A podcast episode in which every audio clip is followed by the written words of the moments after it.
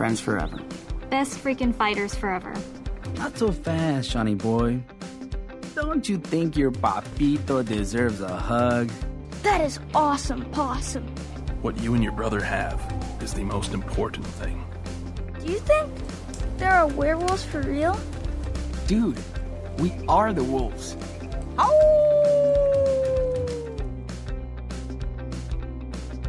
Fala pessoal, estamos aqui de volta à Rádio Chacabrá para comentar o episódio 1 de Life Strange 2.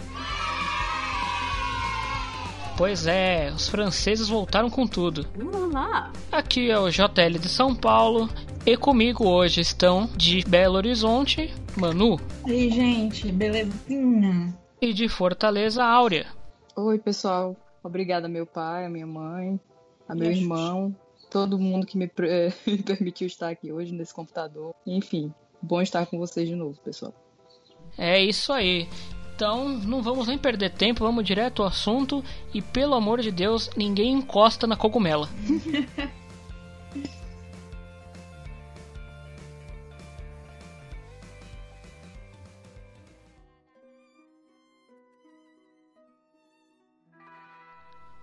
Então, antes da gente começar a comentar tudo direitinho, é, tintim por tintim, não tem como a gente não deixar essa, esse disclaimer aqui pra vocês. Não existe como comparar Life Strange 1 e Life Strange 2. Ok, eles estão parte do mesmo universo, são parte de uma, uma jogabilidade similar, mas a partir do momento que você começa a jogar já um bom tempo do, do primeiro episódio, você percebe que são coisas completamente diferentes, seja em termos da própria narrativa, da história, da trilha sonora, a trilha sonora de um te, te proporciona uma coisa, de outro te proporciona outra, enfim, até o grafismo do jogo quando você abre o menu, as coisas que você interage no menu, enfim. Tem o DNA, obviamente, você tem o DNA Life Strange, que é o que inclusive a Dontnod falava tanto no, no documentário pré-lançamento do jogo, mas a, o, o mote do jogo em si é bem diferente. É uma coisa bem simples, porque que a gente já vê isso desde de Before the Storm. Mesma coisa. As pessoas não podem gostar de uma coisa sem odiar a outra, ou sem falar mal, ou sem dizer que tem que esquecer. Gente, não é assim. São dois jogos completamente diferentes. São, são dois jogos que parecem, assim, o dois a gente ainda não sabe totalmente como vai ser, mas pelo primeiro episódio já deu pra notar que a qualidade vai ser, no mínimo, assim, parecida. E não dá pra você dizer que, ah, agora Max e Chloe acabou, de- odeio elas e pronto, esqueça o jogo 1. E também não dá pra você dizer, nossa, esse jogo vai ser uma merda. Não tem Max e Chloe, não, não, não tem protagonista feminino, não tem LGBT, blá blá blá blá blá blá. Gente, pelo amor de Deus. Aprendam a gostar das coisas sem odiar as outras. Vivam em paz com seus amiguinhos. Saibam apreciar obras de arte. Não, não sejam idiotas. Paz. Estamos precisando muito desses ensinamentos nos dias de hoje. Yes! Devo dizer que, como assim que eu acabei o episódio, a primeira coisa que eu fui fazer foi entrar lá no meu Twitter, no grupo Life's Beautiful. Quem não entrou, por favor, entre. E falar que minha experiência com esse episódio foi melhor do que com o episódio 1 de Life Strange 1. É, realmente, o que você falou é certo. Não é justo fazer comparações, mas eu fiz porque eu tava com fogo no rabo. E depois eu parei pra pensar melhor, assim, é, tipo, recapitulei todo o episódio 1 de Life Strange 1 na cabeça. E realmente, assim, a diferença não foi tão grande. Mas eu, eu, eu vou falar melhor depois que a gente comentar o episódio inteiro. É porque também dessa vez você tá no hype, você tá pegando o lançamento. O Life Strange a gente jogou tudo de uma vez e já, já tava, sei lá, um ano depois. Aí é também, até por isso também é diferente a experiência. É, tem isso.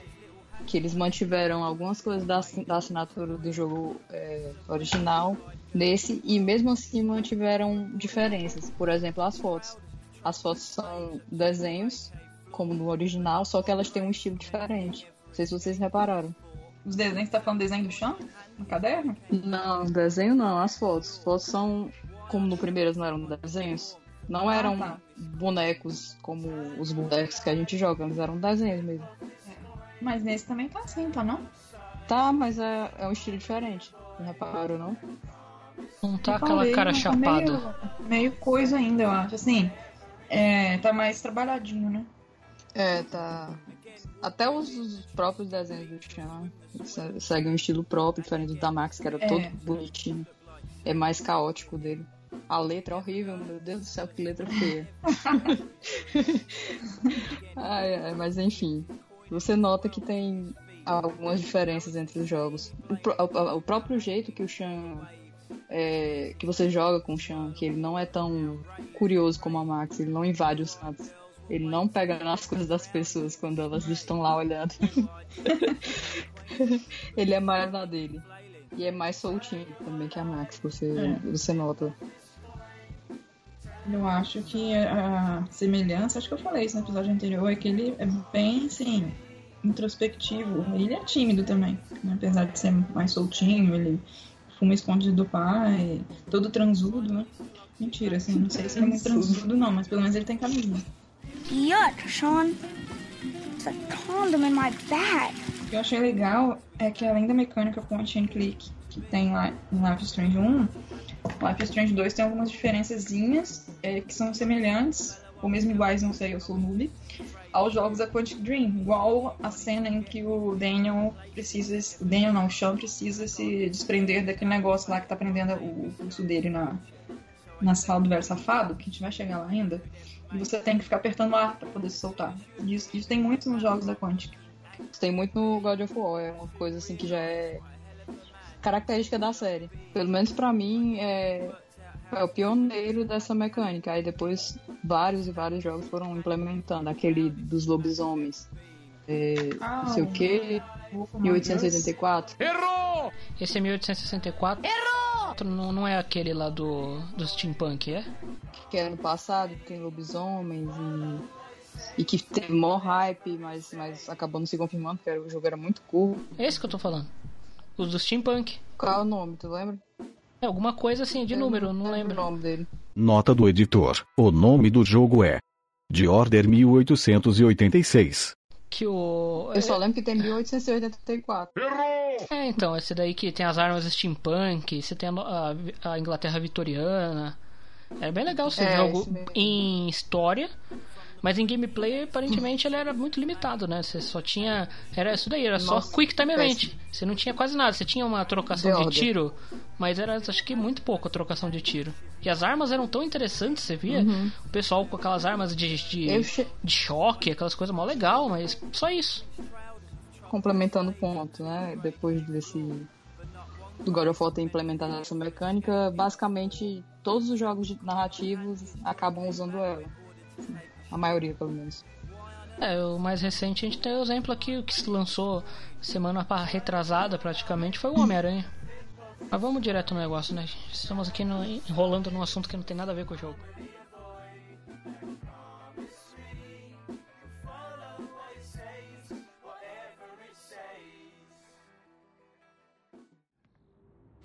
Hey, perfect timing. Just the son I wanted to see. Oh, sure. But I'm a little busy. Did you see Lila? She said we can go to the movies next week. She said, Dude, bug her, not me. You're not exactly her type. You're lucky she puts up with you. Ugh, jeez. Thanks, Pop. I feel really supported right now. You're welcome.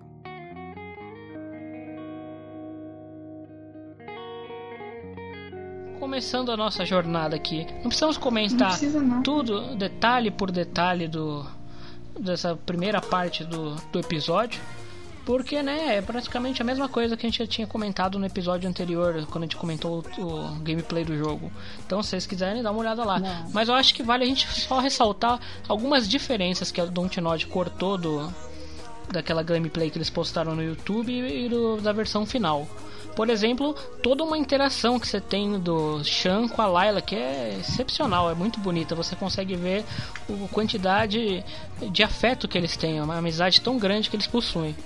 Inclusive tem uma parte do diálogo que foi bem familiar pra mim, em relação a Max e Chloe, que o.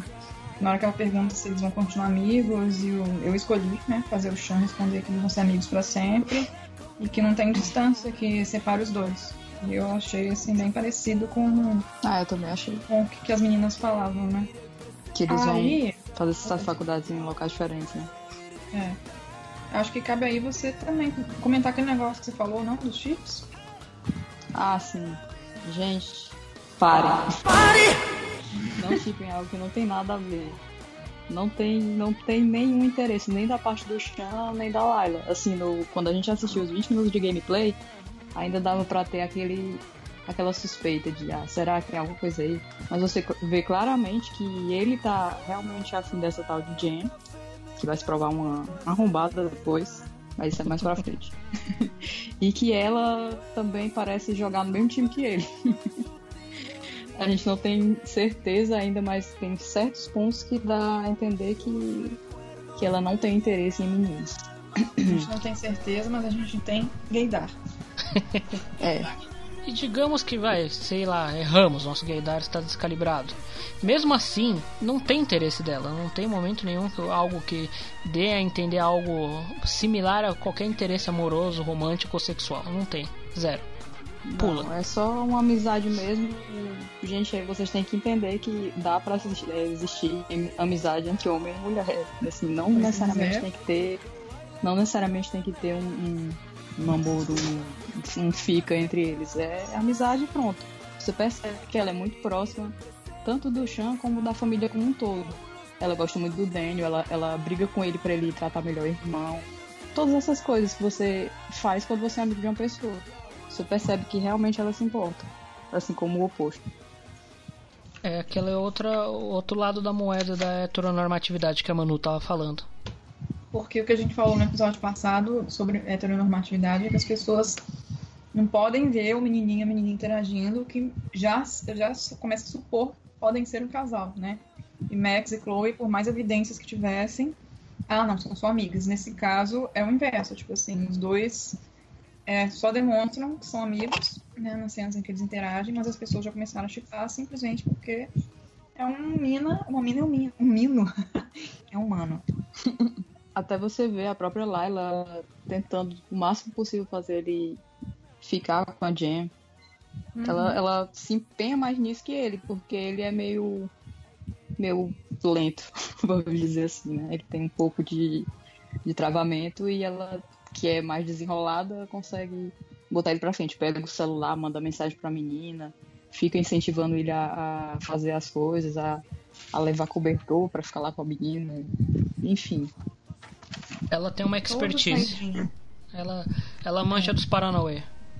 Ao mesmo tempo em que ela diz, não, você vai se dar bem antes que eu nessa festa. Ou seja, ela não tá nem aí. E ele também não, não, se importa com isso, eles são só amigos, gente. Vamos aceitar e seguir nossas vidas. Pelo menos no primeiro episódio, eles são só amigos. Aliás, nessa questão de tomar partido, de tomar frente, ela também é a primeira que sai xingando o vizinho, o filho da mãe, que começa a fazer piadinha com os dois. É.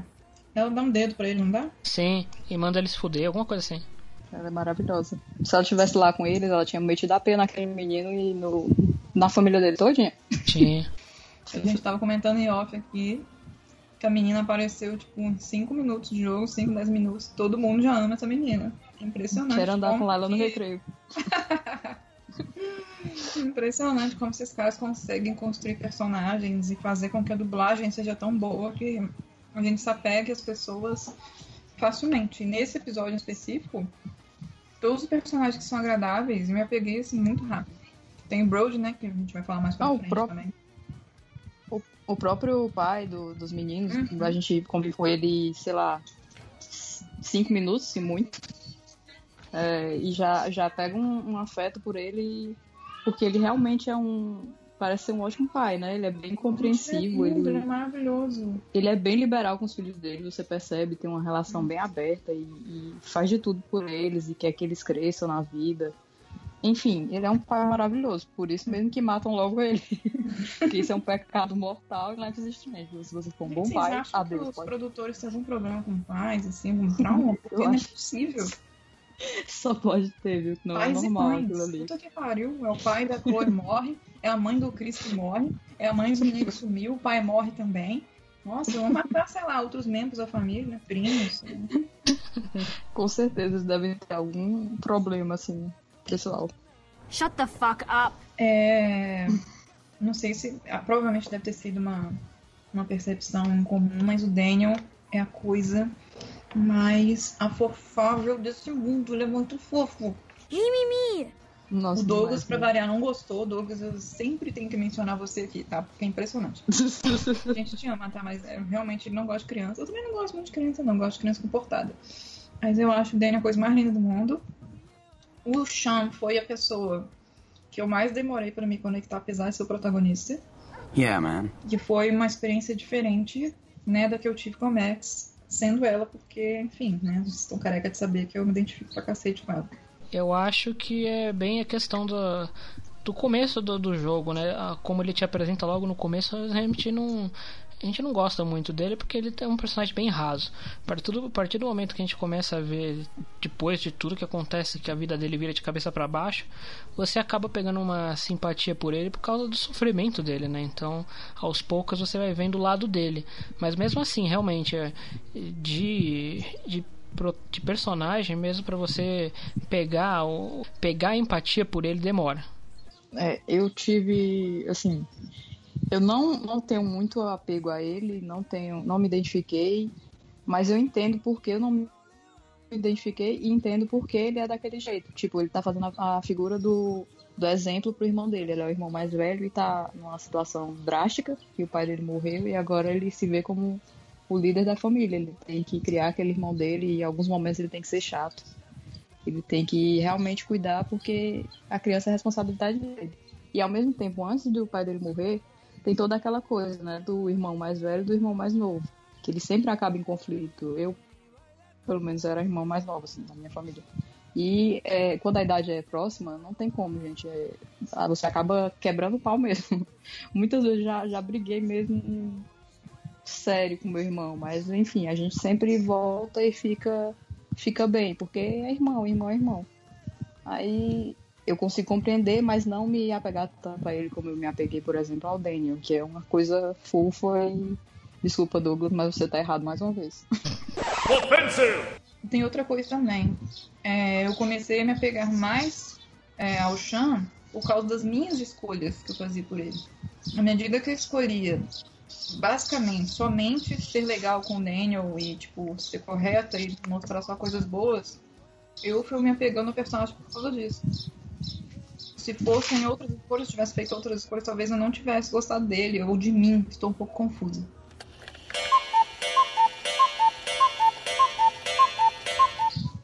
É, deu pra entender, deu pra entender. A gente vê pelo, pela conversa entre a, a Layla e o Sean também, né, que eles têm uma preocupação com, com o futuro, mas também sobre a questão política dos Estados Unidos, né? O, o, o John, você naquele diálogo em que ela pergunta se eles vão ser amigos para sempre, você falou que não sabia, né? E ela fala uma coisa interessante. Assim, o você coloca amigos para sempre, todo mundo coloca isso, mas eu fiquei muito curioso, depois eu voltei só para ver qual era esse outro diálogo, se ele ia dar uma, uma tirada nela, se ele ia querer ser rea- realista com a história toda, mas não, ele só faz uma piadinha mesmo, ele usa o fato dele ser mexicano, né? Ele fala lo siento, no, no poderemos, mas e depois ele emenda com ele emenda com uma crítica social falando que ah, vai juntar um mexicano e uma asiática, claro que a gente vai pra cadeia. Aí depois tem uma, uma declaração sério, depois procurem a cena, é bem bonitinho. Ela fala, não, mas é. Eu ia me dar muito melhor na cadeia do que você. E, enfim, e termina com Não os dois eu te amo. É, é verdade. Foi com eu te amo, você é magnífico, blá blá blá blá blá. É, e dando, continuando essa, essa pegada que é o mote principal do jogo, pelo menos aparentemente nesse primeiro episódio é. É, do, das coisas que no gameplay do YouTube não tinha, né? E quando você tá jogando tem. É, em cima da mesa tem uma carta do vizinho, assim, o mesmo vizinho que a gente esculhambou agora há pouco. É, falando, no caso esse é o pai dele, né? Falando de um problema com cerca, com terreno, enfim, falando um monte de coisa desagradável e carimbando a carta com aquele famoso eu sou cidadão americano, blá blá blá, caso você não saiba, procure seus direitos, senão vou te processar, enfim. É, você já vê o Dontnod plantando a sementinha do, do tema que vai ser o jogo aí recorrentemente nesse episódio. Xenofobia. Qué pendejo. E uma coisa que eu achei legal, já que tipo, eles estão batendo na tecla da diversidade de outra forma mais uma vez, é que os próprios dubladores do Chan e da, da Layla, é, ele, aparentemente, ele tem descendência latina, porque eu, eu não me recordo do nome do, do dublador. Vamos pesquisar. Mas era um sobrenome, era um sobrenome latino. Ele fala espanhol bem, né? Nas partes que ele fala espanhol. E a dubladora que, que dubla a Layla, ela é asiática também. O nome dela é qual? Mei Pak. O Chan é Gonzalez Martins. Martin. E a menina, como você disse, é Mei Pak, ela é de origem coreana. O pai é Amador Placência. É mexicano. Ah. O Esteban. Ah, que legal. O Daniel. Que não É, tem ele aqui. que Foi eu a lembro Bianca. do nome dele no documentário. Era um nome bem americano, eu acho. E a aparência dele é americana, Pois é. né? What happens in Mexico stays in Mexico. E dessas últimas coisas novas que existem nesse gameplay antes da, da gente partir para as coisas inéditas do jogo, é, a gente tem, quando a gente está procurando os itens para festa, que ainda é a mesma missão, a gente tem que pegar dinheiro, pegar comida, essas coisas. Que né, a gente já, quem já jogou o gameplay sabe que não é para festa, é para poder sobreviver na vida depois. Mas enfim, procurando esses itens, a gente acaba encontrando no, no é porão ali, é uma garagem, né? Porque a casa está em dois níveis, né? Na garagem a gente acaba encontrando uns umas coisas, uma caixa com um monte de coisas velhas que só diz que é caixa com coisas velhas, né? Esse é o nome que tá escrito. É. Uhum. Mas na caixa tá escrito o nome de uma tal de cara, Karen, não sabemos. E o Sean tem uma, uma reação muito negativa com aquilo. Aparentemente, as coisas que estão ali não, não, não são boas para ele, ele não gosta. How long is he gonna keep all this shit? E aí, pra completar, você ainda vê pendurado na parede três bicicletas e uma encostada no, no canto. E ele também tem uma reação negativa, do tipo, ah, meu pai devia vender essa bicicleta. A gente já percebe que tem alguma coisa não muito boa, que a gente vai logo linkar com provavelmente a mãe deles. Só que até então a gente não sabe o que aconteceu com ela. A gente só vai saber mais ou menos lá na frente no final do jogo e um pouquinho antes quando se você decide não confrontar o Brett, ele acaba soltando alguma coisa sobre ah, sua mãe fugiu, sua mãe foi embora, enfim. É, a gente vê que não, a relação deles, especialmente do Chan, não é muito boa. Talvez do pai nem tanto, mas do Chan ele não. Ele aparentemente não quer mais contato com a mãe. Na verdade, minha percepção é a mesma.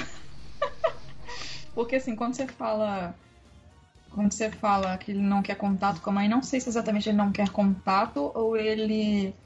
Tipo assim, tá muito magoado porque a mãe aparentemente abandonou eles e ele quer seguir a vida, mas não sei se ele teria esse rancor em relação à mãe. Pra mim, pelo menos, não ficou claro, não.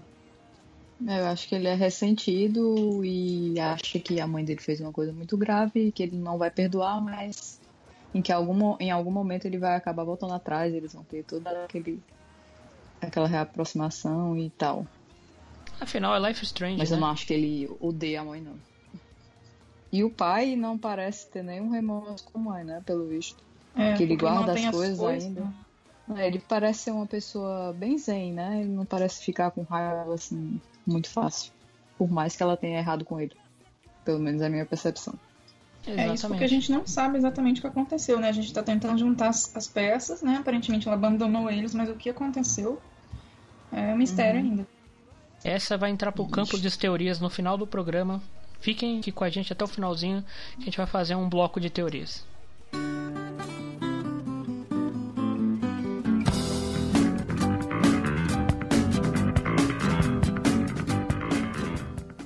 E seguindo aqui, a gente tem todas as, as interações que a gente já tinha visto antes. É, você vai ter a garagem. Aliás, você pode ver coisas diferentes na garagem. Você até tem um mini, mini, mini puzzle que é ficar procurando uma peça de ferramenta para ajudar o pai. Enfim, ele até te alopra se você demora demais. Hein? E aí você vê coisas na garagem que fazem, remetem à construção do personagem. Essa é a grande, que a gente estava comentando agora há pouco, a grande sacada da Dontnod na construção de personagens com pouco tempo. A, a Layla e o Esteban, que é o pai dos meninos, eles têm muito pouco tempo de tela, mas você cria muita afeição com eles, por quê? Por causa dos diálogos, da dublagem muito bem feita e dessas pequenas coisas que você constrói deles. No caso da Layla, você vê a quantidade de mensagens que eles já tinham trocado. Você fica o quê? Acho que uns 10 minutos lendo tanta mensagem que eles já tinham trocado. É muita coisa. Você vê desde. É, tem mais mensagem. É. Você vê desde que ele juntou dinheiro para comprar o um ingresso de show pro aniversário dela. Olha que amigão, gente boa mesmo. O cara não é um amigo comum, não. O cara é realmente BFF. E com o pai você vê como o pai é muito gente boa. Ele alopra o filho, ele brinca com o filho, ele põe o filho de castigo, tira o filho de castigo para levar para ele ver luta livre. Isso é fantástico, é muito bom. Ele tira sarro do filho quando chega. É, ele, o filho chega todo chapado, ele tira sarro dele, é muito bom. Enfim, e é. nessa, não só nas mensagens, agora você na, tem o espaço da garagem, que vamos dizer que é o santuário dele. Você vê várias coisinhas, vários pequenos detalhes que constroem esse personagem. Como, por exemplo, é, um livro sobre política. Você vê que o pai é muito engajado nesse, nessa questão política, especialmente por ele ser um mexicano nascido no México mesmo. Você tem realmente a noção que ele nasceu lá no, em Porto Lobos, veio para cá. Ele ainda até tira um sarro se você pergunta do passado dele. Fala: não, não, o que, fez, o que foi feito no México fica no México. E ver também que, como boa cultura mexicana, ele tem várias coisas de música mexicana, de o radinho dele toca música mexicana.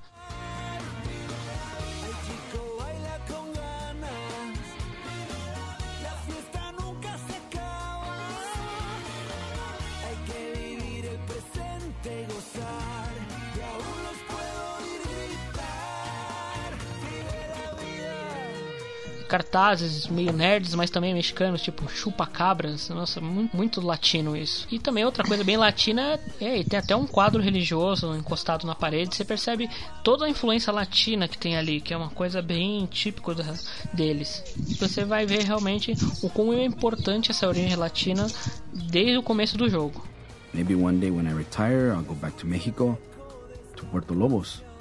Daí pra frente é aquela coisa que a gente já comentou. Você vai pro quarto, começa a desenhar, conversa com a Layla, dá treta, vizinho cai duro no chão, parece que morreu, vem um policial despreparado, dá tiro.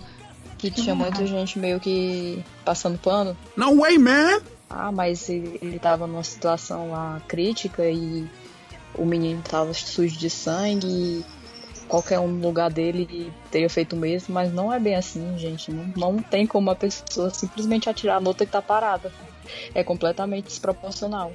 Primeiro que ele chegou na situação, tinha uma criança e um adolescente, ambos desarmados. Ele pode já notar isso só olhando mesmo, não tem nem que o que procurar muito. Aí depois ele já rendeu os dois meninos, eles já estavam no chão, assim, rendidos não iam fazer nada. Aí chega uma terceira pessoa, ele aponta a arma dele para a terceira pessoa que não estava envolvida na ação completamente. Parece que ele tá tremendo e meio é. nervoso. A voz e dele tava falando. É, aí, aí pronto, aí o pai dos meninos para. Ele para bem ali e pronto.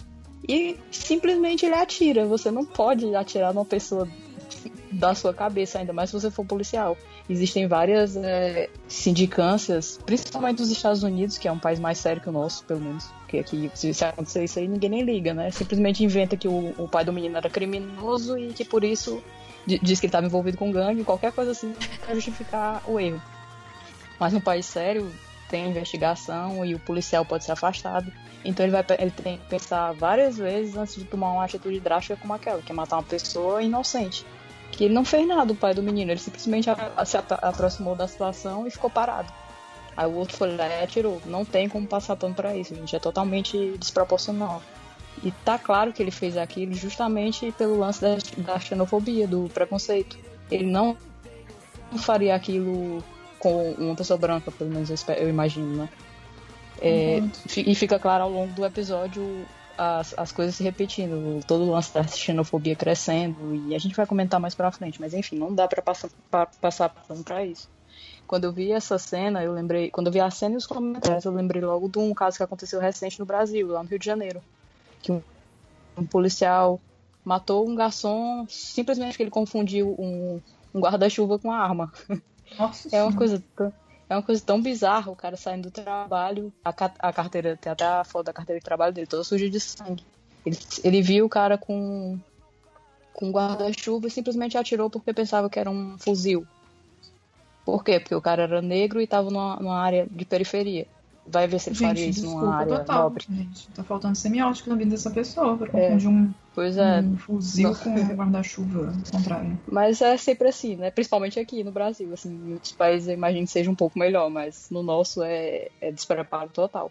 E falando em semiótica, a Dontnod, com sua sutileza de sempre, ela monta essa cena de uma maneira muito brilhante para mostrar isso. Por exemplo, essa questão de como nos Estados Unidos existe esse preconceito tão forte contra latinos, como eles chamam people of color.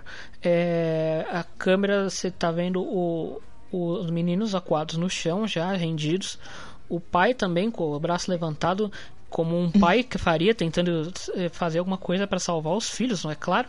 E você vê o policial no contraplano com a casa do vizinho desgraçado de fundo e a bandeira dos Estados Unidos tremulando, né? Ele não colocou nada daquilo ali à toa, tá tudo ali tá montado de, da maneira para você captar a mensagem que eles querem passar. Quando você acessa o inventário do jogo, tem acesso aos, ao celular dele, às mensagens e tal, você vê que tem algumas trocas de mensagens em determinadas datas que dão a entender o momento em que eles estão vivendo naquele, naquele instante, que é justamente da eleição do, do da eleição do Trump. Aí eles falam umas, umas, coisas lá sobre política que o John conseguiu relacionar bem de acordo com o período. A gente não lembrava tanto, mas, mas ele conseguiu assim do essa questão você, você eu pelo menos eu gosto quando eu tô jogando desde o Life Strange 1 você pega você tenta cruzar informações dos dados que você tem para ver. Que nem eu falei, fica uns 10 minutos só vendo mensagem no celular, realmente é por causa disso. Você vai vendo. Primeiro você quer se situar na, no tempo e espaço, ver o que está acontecendo no mundo naquela época. Era no Life Strange 1 era em 2013, você queria ver mais ou menos aquela situação mesmo. Ver, por exemplo, as tecnologias, se o celular era daquele jeito mesmo, enfim. E você, nesse caso, você está querendo ver é, todas as, por exemplo, as partes do diário que com os desenhos e tudo tem datas, então você cruza com as datas que você tem no, no celular. E aí você tem uma das passagens é uma realmente é, tem muita mensagem muito trouxa do, do Shan com a, com a Layla, são umas coisas muito engraçadas, com mensagens deles trocadas, fumadas. E mas além dessas partes também tem umas mensagens mais voltadas com o cenário atual, por exemplo, como a gente falou, tem uma parte que estão comentando sobre o aniversário da Laila, tem alguma outra parte eles falando coisas mais de, de escola, e tem também uma que é interessante que a Laila tá putaça com alguma coisa. Assim, ah, não pode ser verdade, esse cara que tá falando na TV tá falando umas besteiras. Aí o Chan responde: Ah, não, meu pai, meu pai também tá, tá doido aqui, tá até pedindo para fumar uma, de tanta raiva que ele tá. E uhum. é, o pai dele é muito antenado. E aí, esse, o que, será que estão falando? Aí você vai ver no diário, tem uma passagem dele falando, dele maluco, falando sobre debates presidenciais. Falei, caramba, 2016 o que, que era? Ah, era a época do Trump. Aí a gente vai puxar, que era bem aquele dia que teve aquele debate bizarríssimo do Trump com a Hillary, que ele fala um monte de barbaridade pra ela, é um puta machista em cima dela, fala coisas. Nossa, é, sério, vocês procurem, é o primeiro link, 20 de 20 de outubro, procurem no 20 de outubro de 2016, que foi a primeira coisa que eu fiz. Você vai ver o debate presidencial americano, é uma coisa assim, nossa, digna de pedir para intervenção alienígena. É, foi é... o último debate das eleições, não foi? Foi, foi o debate mais próximo da, da pré-época das eleições. E foi bem também a época que, o, com tanta barbaridade falado, o Donald Trump ganhou muito apoio, né? especialmente naquela região mais é, que as empresas americanas ficam, Detroit, essa região assim que estava meio abandonada assim. Ele prometeu mundos e fundos e ó, fez um pacto que, que, que lá ele tem uma votação diferente da nossa. tem uma votação diferente da nossa e aquela região de, de indústria tem um peso tinha um peso muito fundamental. Foi ali que ele ganhou a eleição. Enfim a mensagem da Lila era bem isso da Laila não da Lila. Esse cara vai ganhar vai ganhar a eleição não pode ganhar. Enfim fica a reflexão. Fica a reflexão para o Brasil. É. Enfim, eu acho que a gente co cobriu tudo que faltou do, do, do pedaço eh, que a gente já tinha visto com coisas não, não, novas. Não, não, não, não, não. Para, para, para, para, que não tá cobrindo, não. É, a gente não comentou sobre a mecânica de desenho. É, quando a gente tá no quarto do Sean. Bem pensado. Isso não aparece na gameplay que a gente comentou. O Sean ele pode sentar na, no puff do quarto dele e fazer um desenho. E aí entra essa mecânica é, interessante, né? Que não existia nenhum, no, no jogo anterior de Life is Strange. Que você observa o local primeiro, o cenário que você vai desenhar depois você começa a desenhar o que você está vendo no caderno. Mas eu fiquei um pouco confuso nessa cena, pelo menos jogando pelo PlayStation.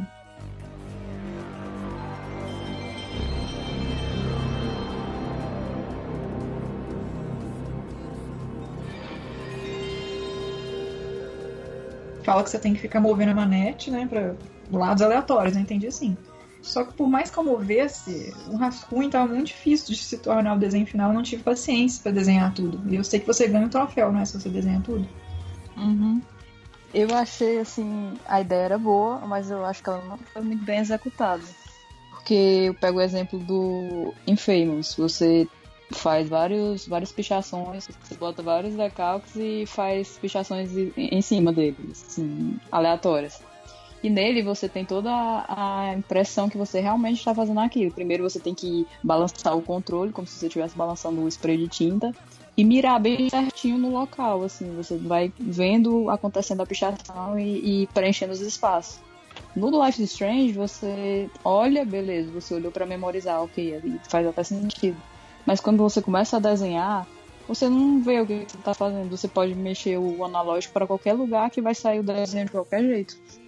Você não vê o lápis que o menino tá riscando, você não vê nada, você só vê o desenho surgindo do nada no papel, assim, sem nem sem nem muito muita organização, não, não tem um começo.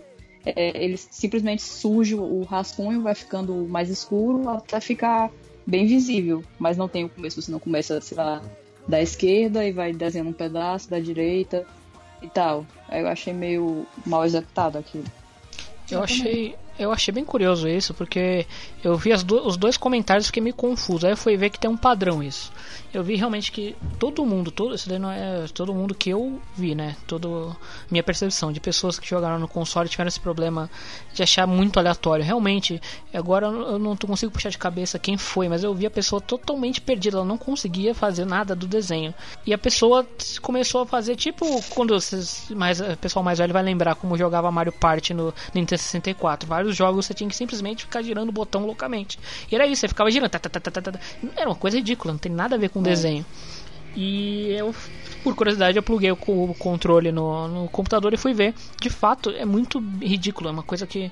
Uma mecânica é bem pensada, mas a realização dela é ridícula. Em contrapartida, jogando uhum. pelo mouse, parece que realmente o que você. Você tem que fazer a mesma coisa, você foca com o botão esquerdo, aí você passa para a página, segurando o botão esquerdo, de continua segurando o botão esquerdo, você arrasta pelo mousepad e de fato você parece que está não desenhando, mas de fato parece que você está pintando. Você está fazendo, você puxa da esquerda para direita, para cima e para baixo, mas arrastando o mouse como se estivesse de fato no Photoshop pintando. E isso ficou bom. Isso me faz ter a impressão que essa mecânica foi pensada originalmente para o computador ficou muito bom no computador. Aí na hora de transpor para os consoles não teve essa mesma sensação, porque você está pintando com um dedão, você não está segurando um mouse, segurando uma caneta, que é como você tem a sensação que está fazendo no mouse. Então não ficou legal. Faz sentido. Mas eles poderiam pelo menos ter colocado. Mas eles poderiam pelo menos ter colocado a mãozinha dele com o lápis, né? Facilitaria muita coisa. Sim. Você pelo menos vê o lápis lá desenhando e você não vê nada, é só. Não, o desenho, o desenho nascendo. No papel. Uhum. E uma coisa que eu fiquei pensando é se não dava para você fazer usar o touch do PlayStation. Eles não podiam ter habilitado isso no jogo, sei lá. É. O touchzinho do controle, você é, passava o dedo sei, ali, né? ficava menos fake, não sei. Teria sido uma boa ideia, mas eu acho que ia ser só pro PlayStation. Aí daria trabalho para eles adaptarem pro PlayStation, o Xbox é outra coisa. É verdade, o Xbox não tem isso, esquece. É, então a Donald está rica, mas nem tanto. não, mas é verdade, essa mecânica, ela, por exemplo, como eu tava falando, no mouse você vê o, o, o seu, o, como chama, o cursor, você vê o cursor fazendo o um movimento igualzinho, uhum. como se estivesse, sei lá, no Photoshop. Agora no, no, uhum. no controle, por mais que você tenha isso daí, você não tem essa sensação. Quem que pinta com o dedão? Ninguém pinta com o dedão crianças. Mas então, agora a gente pode ir finalmente para a parte inédita. Podemos. ai, ai, mas voltando. Ah, tá Vamos okay. para a floresta. Vamos passear no bosque. No, man. We can't stop here. We gotta keep going. No pouting, okay? Come on. But. But. My feet really hurt. These shoes suck. And we've been walking for four days. What? Only two. Don't even try that shit. And my back hurts from sleeping under that stupid bridge. Yeah, so does mine. I was there too. Just knock it off. Hate it when you act like this.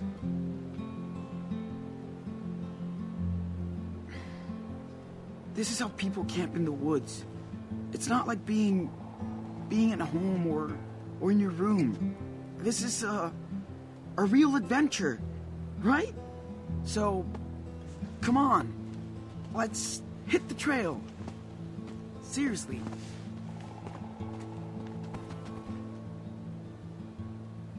Where's Dad? Daniel, come on. We gotta go. Why isn't Dad with us, Sean? Doesn't he want to go camping too? Yes, but I told you that he can't. I told you. Okay? Okay. But I'm so sick of walking. I just wish I was back in my room. I know. I know. Hey, at least we don't have to go to school on Monday, right? Yeah. Look, um, everybody's gonna be so stoked when they find out how far you walked. Really? Really? I bet Dad would be too. Do you think we walked, like, maybe a hundred miles? Probably 200. Feels like it. Ooh, awesome possum. But next time, Dad better get me a good pair of shoes, like yours. Dude, a Bigfoot doesn't need good shoes. I'd rather be a wolf. Ow! We could be wolves. Yeah. Yeah, that, that works. Just work on that how. Hey, you know what? Let's see if you can walk the whole way without complaining once. Huh? Uh, like, you don't whine too? I don't whine. I. I. Tag your ass and run. You're it. No way! Not fair! Whatever. Okay. I'm a zombie, and I'm gonna eat you. Blah!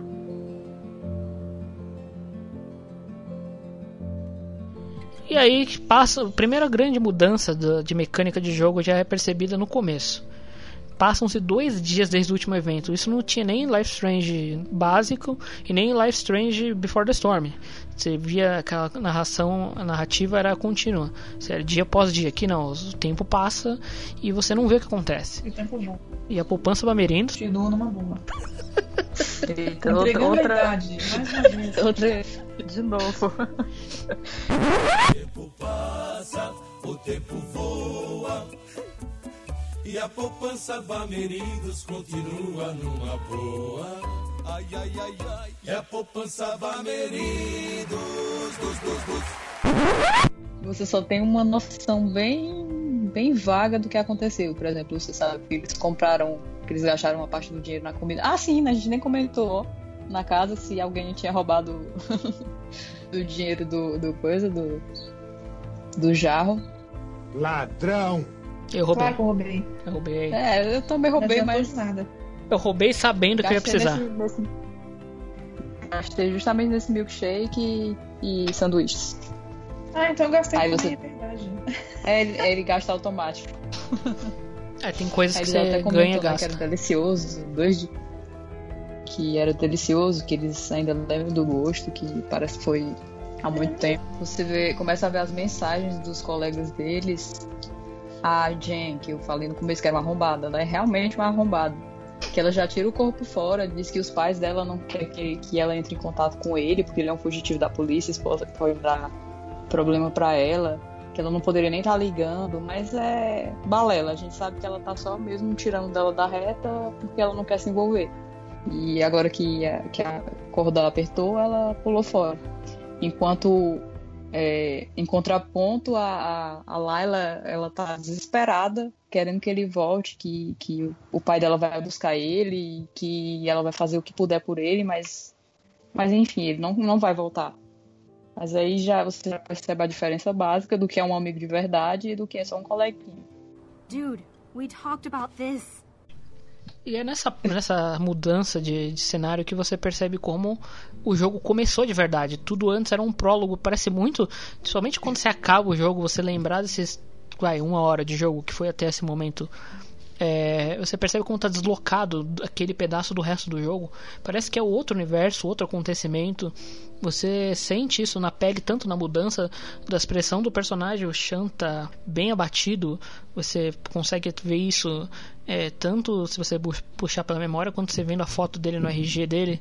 É, você vê a música, o tom da música está diferente. Ele tá aquela coisa que a gente falou que era a musiquinha mais felizinha no começo agora ela tá bem mais angústia, ela passa uma angústia muito mais forte.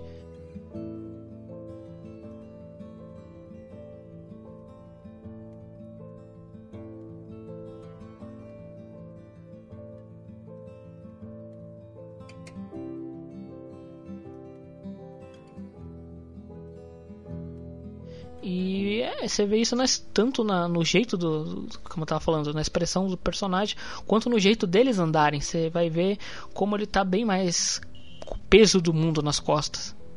E aí, e aí cabe um elogio pra evolução gráfica gritante entre os jogos, né? Que você consegue ver bem a expressão facial dele, você vê as lágrimas, você vê ele abatido, o movimentozinho dos cabelos aí faz, faz toda a diferença para você entender bem o que ele tá passando.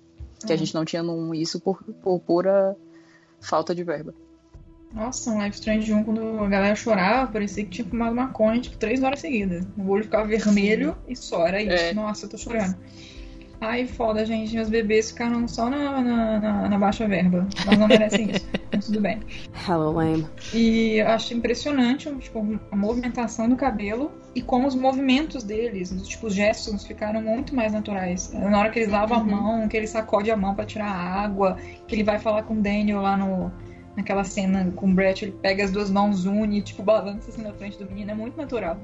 E tinha umas Até cenas quando... que a, a Max falava umas coisas sérias e ela botava a mãozinha na cintura, depois passava a mão no cabelo, aquela forma meio dura, sabe? Uhum. Ai, ai, saudades. Hell yes!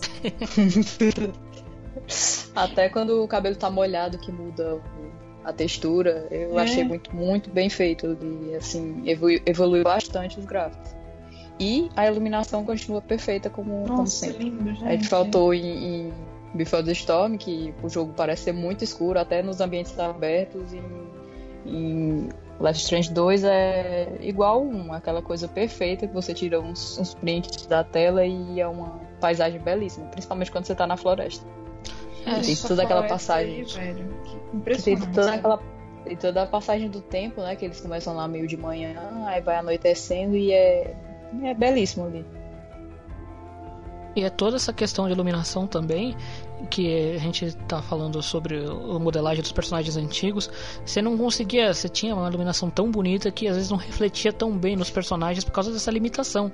E agora você vê como tudo muda, você tá não só na cutscene, mas você não sente tanta diferença, aliás, não sente diferença nenhuma da mudança de cutscene para mudança do, do game do momento que você está fazendo a gameplay e como a luz inflite nisso, você tá andando com o personagem muda completamente a, a feição dele.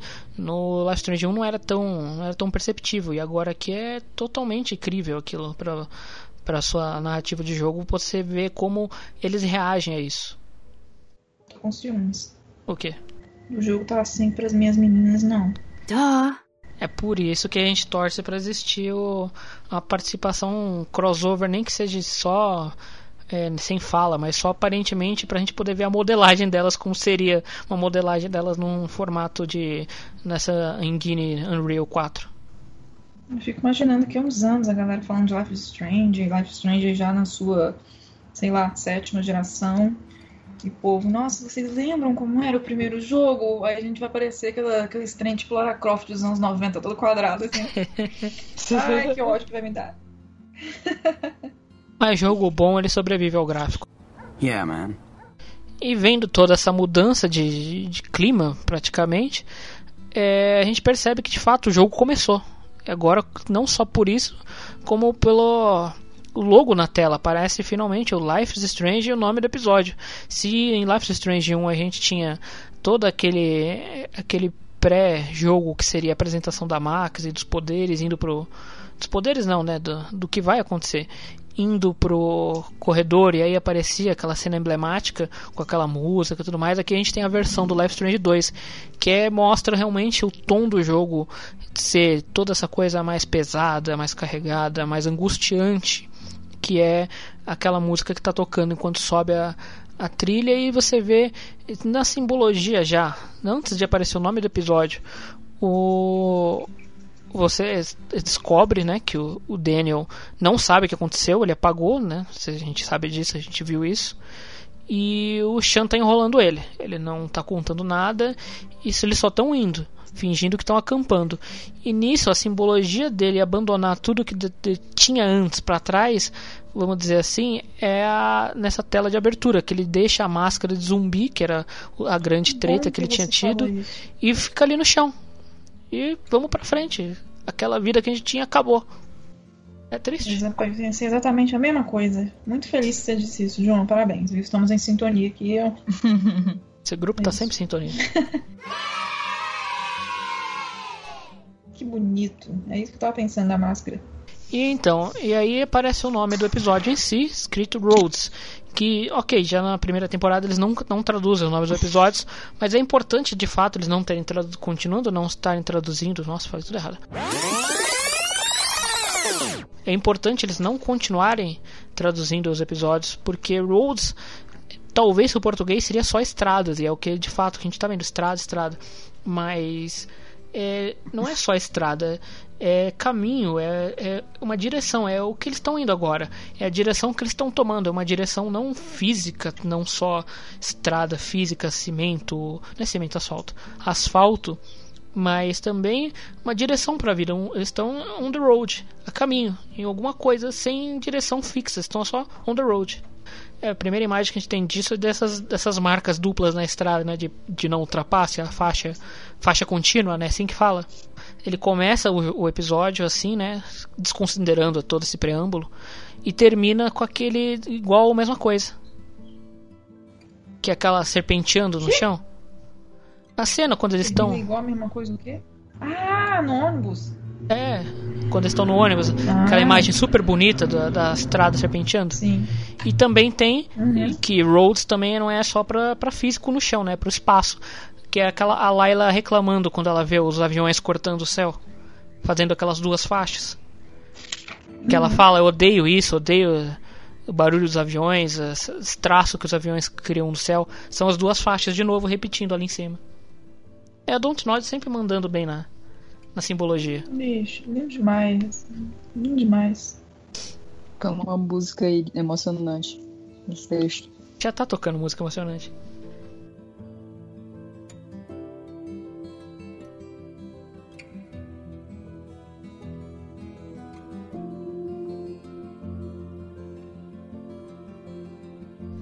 A trilha sonora desse episódio é inteira emocionante. Eu não sei como eu vou conseguir gravar isso daí sem ficar querendo me jogar da ponte. É difícil? me jogar da ponte. Enfim, vamos voltar porque já tô. Já desviei do percurso dos roads, nossa estrada já desviou bastante. Ah, É porque o cenário é bem grande. Aliás, acho que a gente podia falar disso, né? Que a Aura tá, inclusive, acho que é a melhor pessoa para falar isso.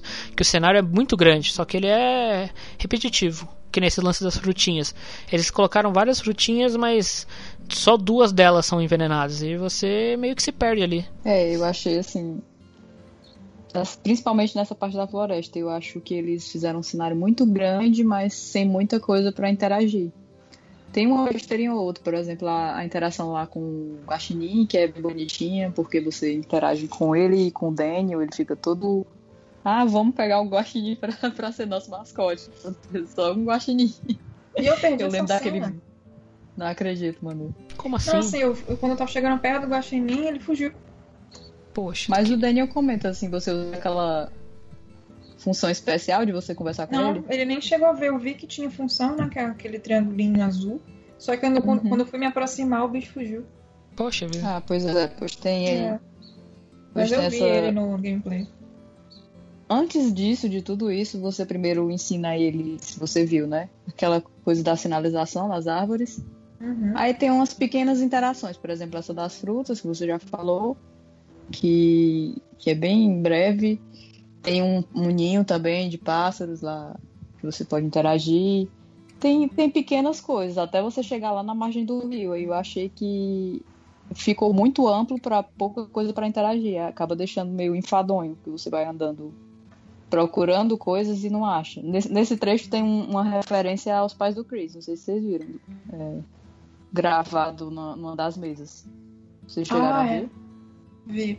Na família, Pronto, né? Tem, Eu vi depois isso, tem lá. é, Eu esqueci o nome deles, mas eu só lembro sobre o nome. Erickson. Acho que é Charlie. Charlie e Emily, não é? É, pronto, Erickson. Aí tem lá a data e, pronto. Acho que é 2013. E tem, você pode brincar de esconde-esconde com ele. Mas eu não tive, assim, eu aceitei brincar de esconde-esconde com ele, mas ao mesmo tempo, eu- depois eu vi, droga, não devia ter feito isso. Mas por quê? É porque pode aparecer um bicho, matar o menino. Não é muito boa ideia, né? A gente fugindo da polícia brincando esconde-esconde. assim, feliz. Eu só É. pensei depois, justamente, eu queria ver ele feliz, aí eu, eu fui brincar. Mas depois eu não, não era pra eu ter feito isso, porque vai dar merda. Eu fui procurar ele tanto, eu já chamei, comecei a chamar ele pra ele reaparecer. Aí ele fica, ah, você tá com raiva porque eu ganhei. É muito lindo aquela criança, meu Deus. Ah, ele é muito fofinho. falou, esqueceu de mencionar que também tem uma mecânica interessante de que é, a- vamos dizer assim, cada jogo tem a sua seu diferencial de interação. Desse é você ensinar coisas, chamar o, o Daniel para participar de algumas coisas. Que você tem a interação comum, que você vai ver um item, e tem outra que você chama ele, ele aprende algo sobre o que você está vendo, ou ele comenta algo sobre o que você está vendo, que eu acho bem legal, porque dependendo da coisa, você tem um nível de de do que ensinar para o seu irmão. E é super importante isso. Por exemplo, isso da trilha que vocês estavam falando, se você interage, ele você vai ver lá no- nas, nos nos stats finais do jogo, você vai ver que ele aprende várias coisas. Isso influencia como ele lida com outras situações durante o jogo, ou situações que- das quais você não tem controle. Pois é, é até bom a gente recapitular aqui que as escolhas desse Life Strange 2 são do Sean, mas tudo que você faz em relação a elas vai impactar em como o Daniel vai se comportar, né? Na pessoa que você está trabalhando nele. É, Que assim, por mais que também é, essa floresta ela não, não traga muitas interações, eu achei que, assim, eu tive a sensação de que foi uma diferença muito grande em relação ao Life Strange 1, porque a- amplia o cenário pra cacete. Awesome, possum. Tem a sensação de que tá num mundo, assim, que você tá livre, você pode fazer o que você quiser. Meio The Last of Us, eu lembrei demais do, do- do- da Ellie e do Joel andando na, na floresta e tal. Só que, sim, claro que tem suas limitações. Você pode andar por aí, mas nada, tipo, de relevante vai acontecer. não. Você pode, assim, andar mais pra frente, o Daniel fica pra trás, ele tem essa mecânica de você olhar ao redor pra ver onde é que ele tá. Mas ele não chega a se perder. Mas, Mas eu ele- achei legal isso. Mas ele pode cair no chão, se estatelar, porque você não É olhou pra ele. Coisa que eu fiz. Você tá traumatizado com isso. Estou, porque ele ficou todo ferrado, coitado. Mas ele não. Ah, não, eu ajudei meu menininho. Ele não ficou triste, coitado. Ele- Quer dizer, ele ficou triste, mas não ficou bravo comigo. É uma diferença do. The Last of Us é que você não tem arma. É. É, Porque o pessoal, os franceses, não gostam de arma, então não, não pode ter arma. Certíssimo. No jogo, agora que a Manu mencionou, né, que lembra um pouco The Last of Us, eles até fazem uma, uma referência a The Last of Us atrás de um easter- através de um easter egg. Eles veem um cogumelo crescendo na árvore, um cogumelo bem esquisito, assim. Aí o Sean comenta que parece um clicker, que é um dos zumbis que tem em The Last of Us. Aí o, o Sean começa a imitar um, um clicker falando as coisas. Aí o, o Daniel se assusta e sai. Uh, you see that? Looks like a clicker. Creepy. Yeah. Stop. E até o próprio, um dos próprios produtores de The Last of Us comentou e achou massa que eles fizeram a referência.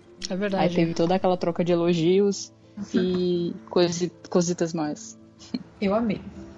É, o Daniel sai correndo de assustado, mas o desgraçadinho ele depois ele foge, se esconde e você fica todo preocupado com ele. Ele fala, ferrou, matei a criança, desapareceu. Porque você até usa o comando de chamar ele, né? Aquele comando no computador é Q, você procura ele, ele não responde, fala, morreu. Aí ele vai lá e te dá um susto, aquele arrombadinho. Você não fala assim do meu filho. Não, ele é um amorzinho. É a coisa mais fofa aquele menino. E aí, finalmente, depois de ter atravessado aquela trilha inteira, se perdido, porque o cenário é grande, ler mapas não é uma coisa muito simples quando você não tem um GPS, você chega na, na clareira do Rei Leão.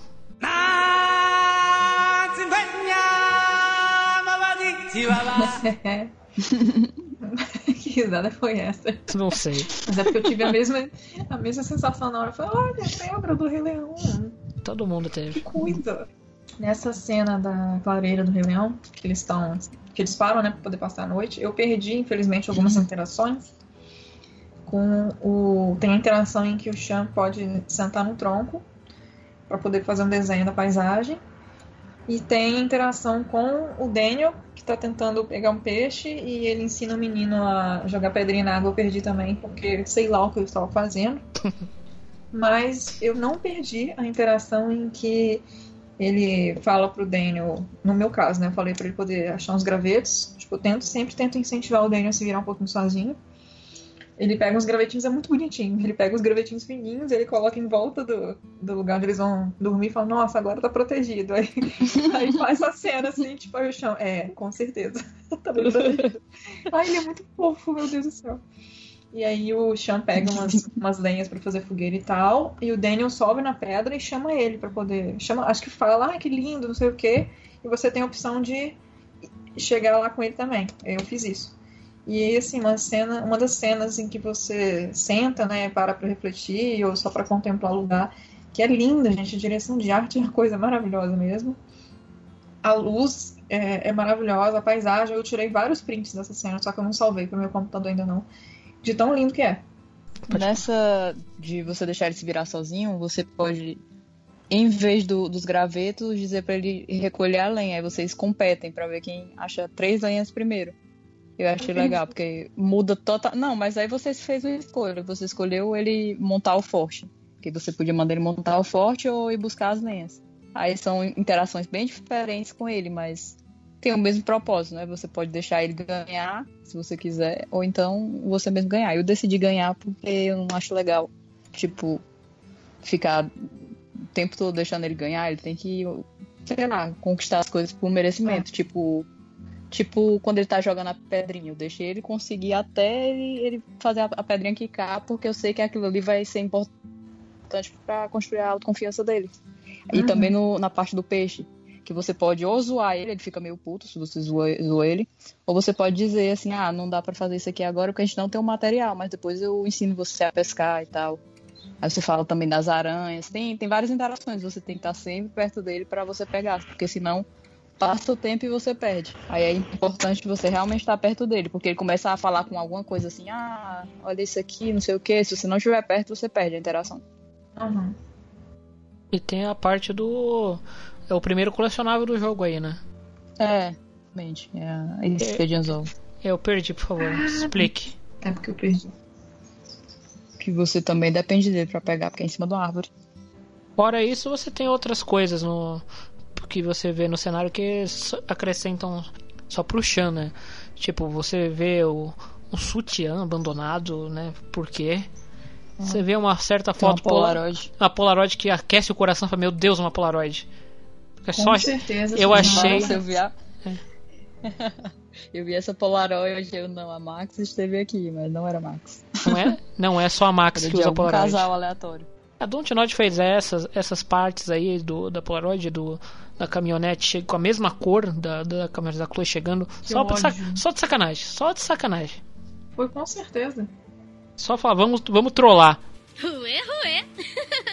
Aí depois do momento do Rei Leão, que você vê as nuvens remufadas, aliás, isso claro que também é outra micro referência dentro do jogo, não tem como não ser. História do, do leão, no caso agora é um lobo, que perde o pai, é a mesma coisa. Bota aí na conta. E aí eles vão ah. jantar. O que, que vocês levaram para jantar? Jantar? A gente jantou? Pra jantar. É, Biscoitinho, que... né? Biscoitinho? Ah, sim, foi. Eu levei o biscoito porque eu achei que ia fazer mais. ia ser mais substancial Saudável, do que a batatinha, né? Porque a batatinha é só. Batatinha. Não é nada. Biscoito pelo menos enche. É, eu peguei batatinha porque eu achei que ia resistir mais às intempéries. Saúde. Acabou no. É, Aí tá. eu peguei o refrigerante, mas também porque eu já sabia, né? Que eles iam pra floresta. Que a cerveja ia ser É. útil. Exatamente. Uh, Por mais que, que você tem que criar a criança, você acha que bebê ainda não, é, não tá na hora. É. Nem pra você mesmo, né? Porque você tem que estar atento o tempo todo pra cuidar dele. E aí, aliás, você- eles chegou, vocês chegaram a deixar ele jogar Hot Dog Man no celular? Não. Não. É pelo amor de Deus, né? Por mais que seja legal o joguinho, não vai dar, porque com a bateria. Se na cidade eu já fico paranoico com a bateria do meu celular, você acha que no mato você. Não tem. Não, não. Sem chance. Prioridades, né? Por favor. E aí eles passam a noite tranquilamente. Será que tranquilamente? Bom, no meu caso, o, o Daniel teve pesadelo com o pai. Mas parece que se você fala pra ele que podem ter bichos na floresta, né? Naquela cena que eles estão lá no, na área de piquenique, você, você fala que tem coiote, tem lobo, ele tem sonhos com isso, não é? Yes! Por favor. Eu falei isso na inocência, né? Ele acabou. ele acabou tendo sonhos. Eu falei mais pra deixar ele preparado, porque, sei lá, vai aparecer um bicho, ele vai se assustar e vai ser pior. Aí eu decidi falar logo, não, pode ter isso, né? É, não tava errado. Não, não tá errado, eu tinha que preparar a criança, só que como ela sabia que, tá que o menino ia ter um pesadelo. Mas independente do que você tenha feito durante o dia, ele vai acabar tendo um sonho com o pai do mesmo jeito. E ao sonhar com o pai, você percebe, porque até então a gente acha que o poder vem do Shan. Todos os indícios e todas as matérias falavam que era dele. Mas você começa a ver que quando ele tem pesadelo, o fogo vai tremelicando junto quando ele, ele vai tendo aqueles devaneios. Aí você fala, eita porra, o que tá acontecendo aí? É. Na verdade, na cena em que. que isso não aparece naquela gameplay de 20 minutos, né?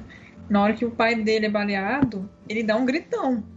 E naquela hora eu pensei já, ah, então os poderes provavelmente são dele, que são despertados por um Uhum. momento de estresse. Como um Também bom achei. X-Men.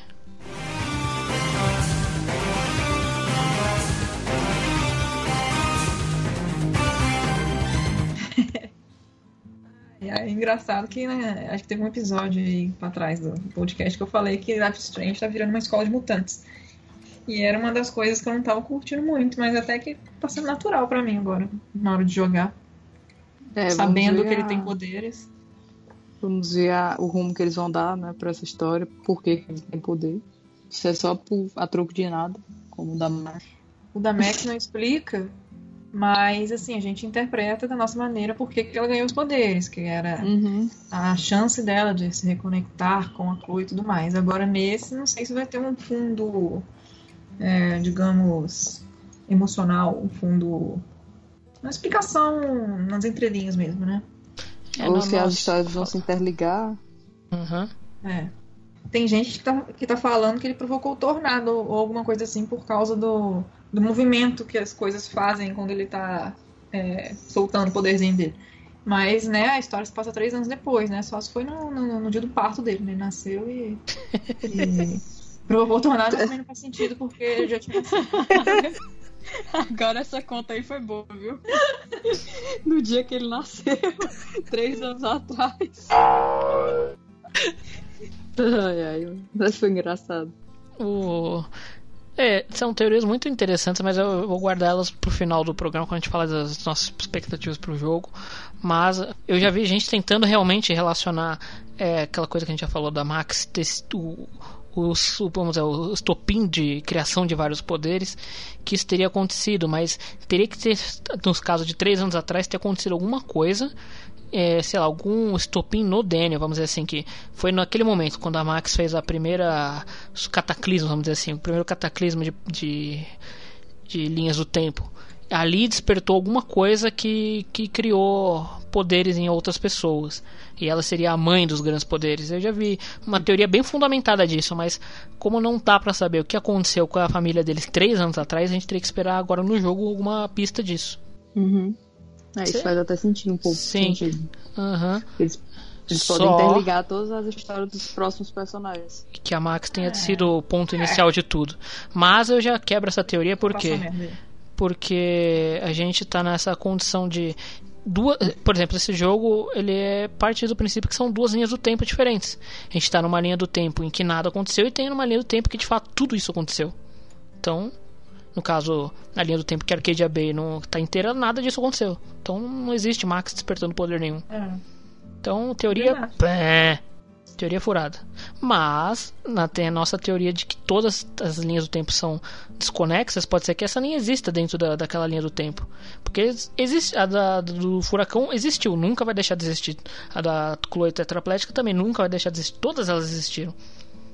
Então, E, se- e se você considerar que quando ela volta pra é, sacrificar a Chloe, ela não volta pra linha do tempo original, porque não tem Ela- como, ela já sim. sabe, tem consciência de tudo que aconteceu, não vai ser uma linha do tempo é, igual a que ela tava no começo, não tem como, Aham. porque só ela já ter conhecimento, ela já, já tá fazendo uma coisa diferente. Aí, não, aí você pode até considerar que ela, ter, ela tinha um poder e alguma influência teve no ambiente e, sim. e acabou assim. E a gente pode estar vivendo uma terceira ou quarta linha do tempo nessa do, do Sean e do Daniel. Simplesmente isso. Uhum. Que piração. No dia seguinte, então, eles estão andando de novo na estrada. Aí eu pensei, Ai, que saco. De novo andando na estrada? Nada vai acontecer?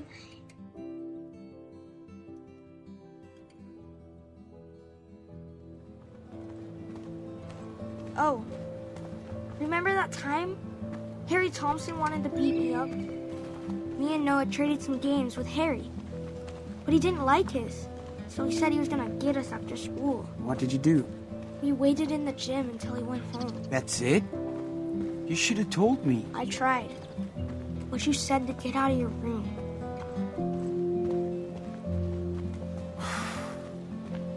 I'm sorry, Nano. I should have listened. You did stand up for me, with Brett, for a change. Yeah. Well, he had it coming. Yeah. Hey, there's something ahead. Yep. Must be the gas station we saw on that sign. E aí, eis que surge no meio do caminho um posto de gasolina, que pra mim foi a parte mais divertida do jogo, porque tem muita coisa pra fazer aí. E a primeira delas, no meu caso, foi é, chegar perto de uma família que tá almoçando ali do lado. E a primeira coisa que eu notei que eu achei interessante é que é uma família de gente muito branca, né, os americanos brancos. E a primeira interação que o Sean tem na mesa, acho que ele fala, que eu mandei ele falar oi, e vocês estão, sei lá, vocês são daqui, não sei o quê, e a primeira reação do cara, do pai de família, é tipo, ah, lá vem. Aí você já pensou, opa, lá vem o quê? Ah, o cara tem, sei lá, preconceituoso, xenófobo, xenófobo É, vai. ou acha que eles são Ele- pedintes. Eles... Não, pra mim foi isso. Eles achavam que ele ia pedir alguma coisa. Tanto que eu já fiquei puta só disso. Aí eu, meu Deus, eu passo fome, mas não peço nada pra essa família. Pelo menos a senhora foi legal, né? Assim, ela pareceu mais simpática. Pau no cu. E a menina, gente, com cara de cu. Meu Deus do céu, aquela garota vai esfregar a cara dela no asfalto quente. Aí um exemplo de criança chata, viu, Douglas? Não o Daniel, nosso príncipe. Mimimi! Ai, meu Deus. Menina chata, velho. Chega, Mas. quero, é, sei lá, Vocês milkshake, né? fizeram o Daniel pegar, é, mendigar pra eles ou não? Jamais. Não fiz nada, nem falei com aqueles Orgulho. bandos de arrombado. Não dei nem muita conversa pra eles. Fui pra dentro do. Não, primeiro fiz a volta pra, pra explorar, depois fui pra dentro do, da loja. Ah, antes foi no banheiro também pra pegar água de graça. Ah, é. Exatamente, peguei a água, né? Porque eu prefiro Agora nós pegar temos aqui. banheiro.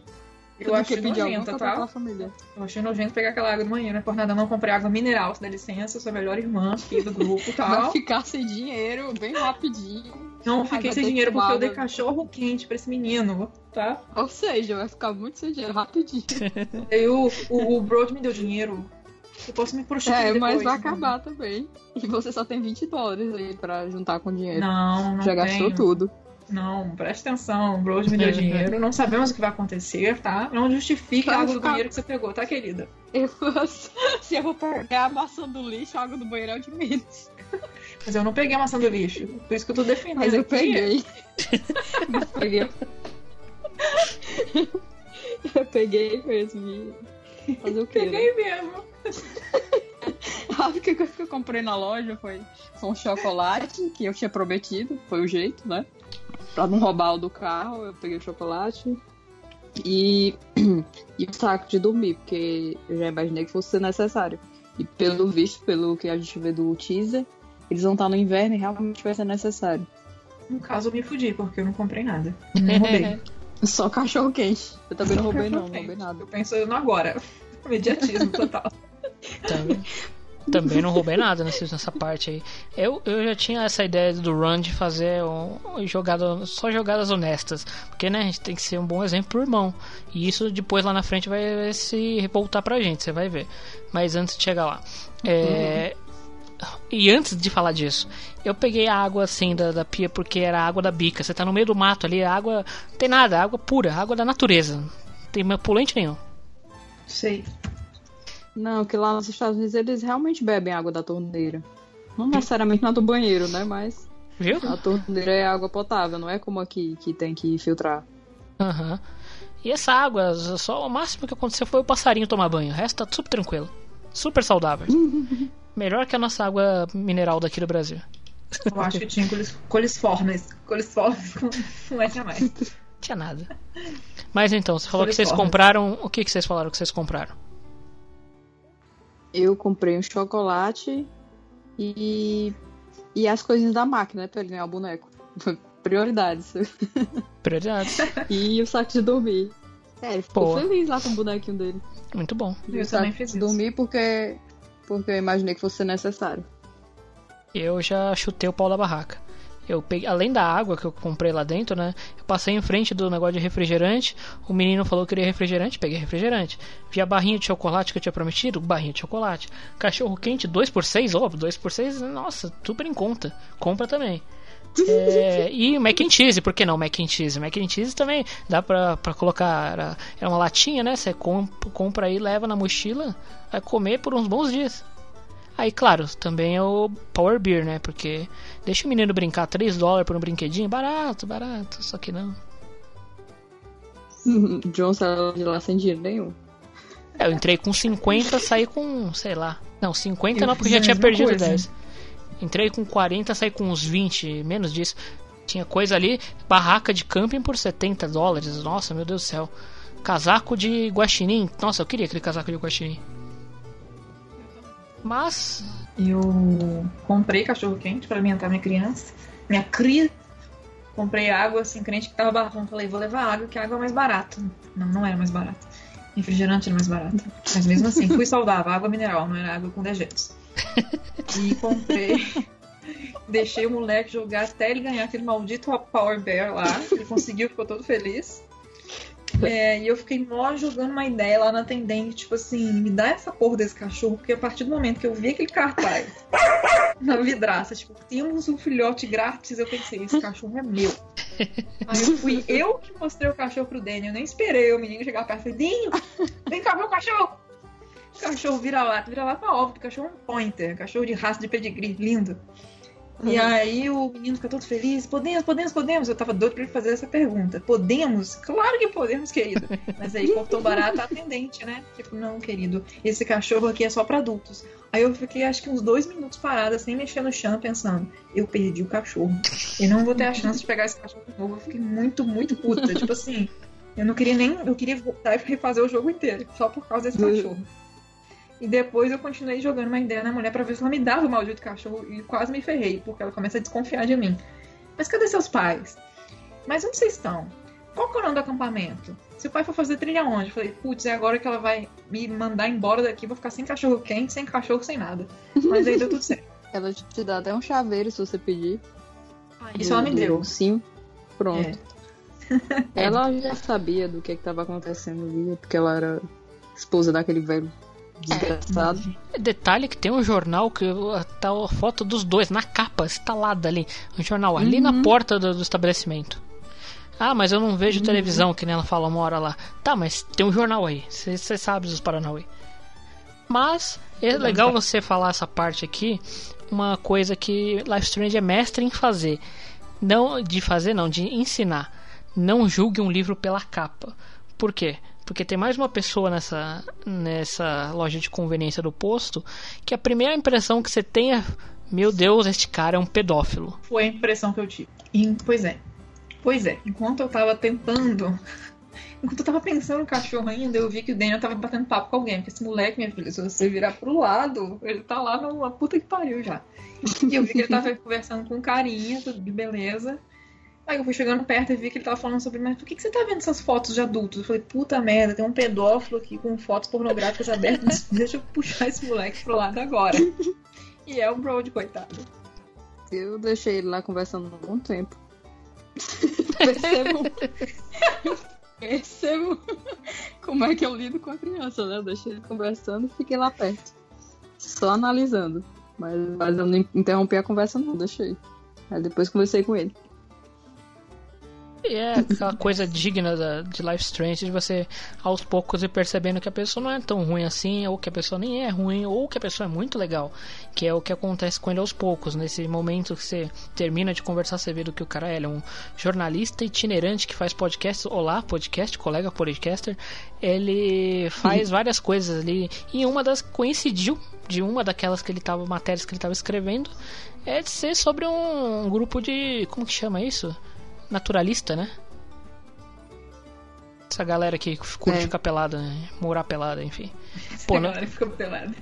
Ah, pô, num lugar tão frio quanto esse, enfim. Pô, um, um grupo de naturalistas que tinha ali na região. E é isso aí, o cara só escreveu a matéria e. Tanto que tem, você tem até a opção. O o Chan tem a opção de falar legal ou que esquisito.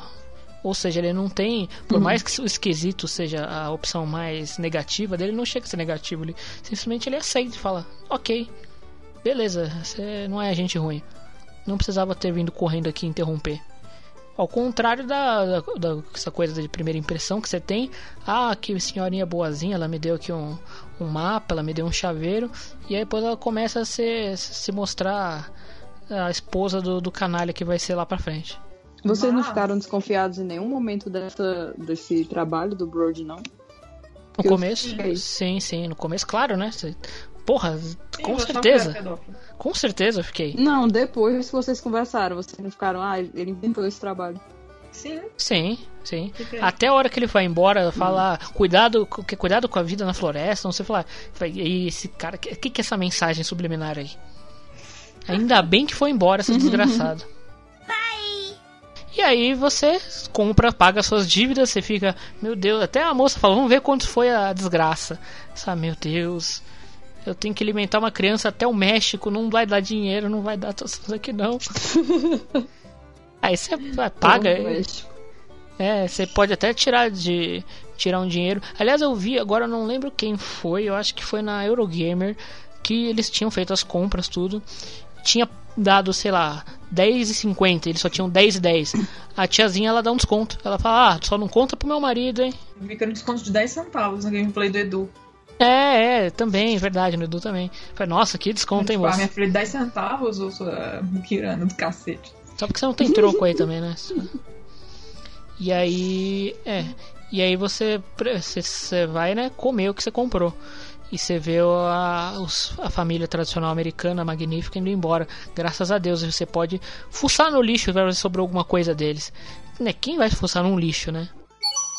It's me, Áurea. Eu.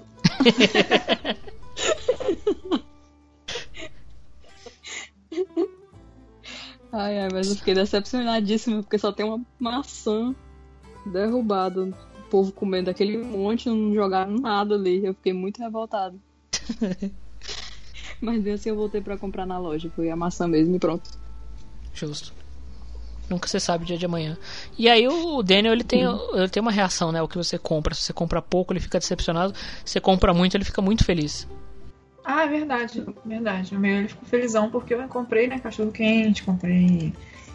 Comprei macarrão, comprei a água. Chocolate. E... Só, né? Tá bom. Chocolate também, comprei chocolate, verdade. Eu só comprei o chocolate, não ficou muito feliz, não. Irmã.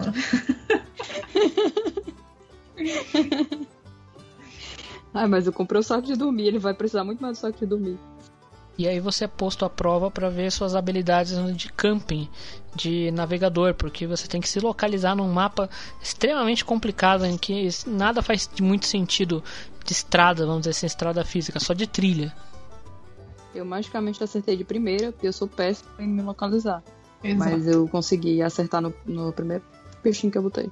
Eu até achei que fosse que fosse tipo eu marcar lá e acabar me perdendo depois porque tava errado. Mas aí depois que eu conversei com vocês, aí eu vi que não. Tinha acertado mesmo. O um breve parênteses aqui.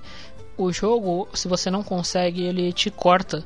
Porque na verdade essa, essa coisa aí é só pra te enrolar, para dar tempo do cara que, lá, que entrou com, com o caminhonete te pegar, né? Mas é. Aliás, fazer um parêntese aqui. Que quando você tá comendo, você vê um, o Brody indo embora, mas você também vê uma caminhonete marrom chegando e fala: Meu Deus do céu, é a Chloe. Mas é pegadinha do malandro. Uh, pegadinha do malandro! Nossa, não. Meu coração Não essa caminhonete. saiu não. da minha boca. Eu jurava que era Chloe. Nossa, eu fiquei muito. Mas então, aí você tá mexendo no mapa e é interrompido por um senhorzinho. Falar, esse senhorzinho que vai me ajudar a pegar o cachorro, agora vai. É, vai Nossa, eu pensei a mesma coisa. Gente, ingênua, muito eu não isso. pensei, sabe por quê? Porque ele aparece no trailer, no segundo trailer, e ele é meio hostil. Passa, assim, segundos, mas é, você vê que ele é hostil.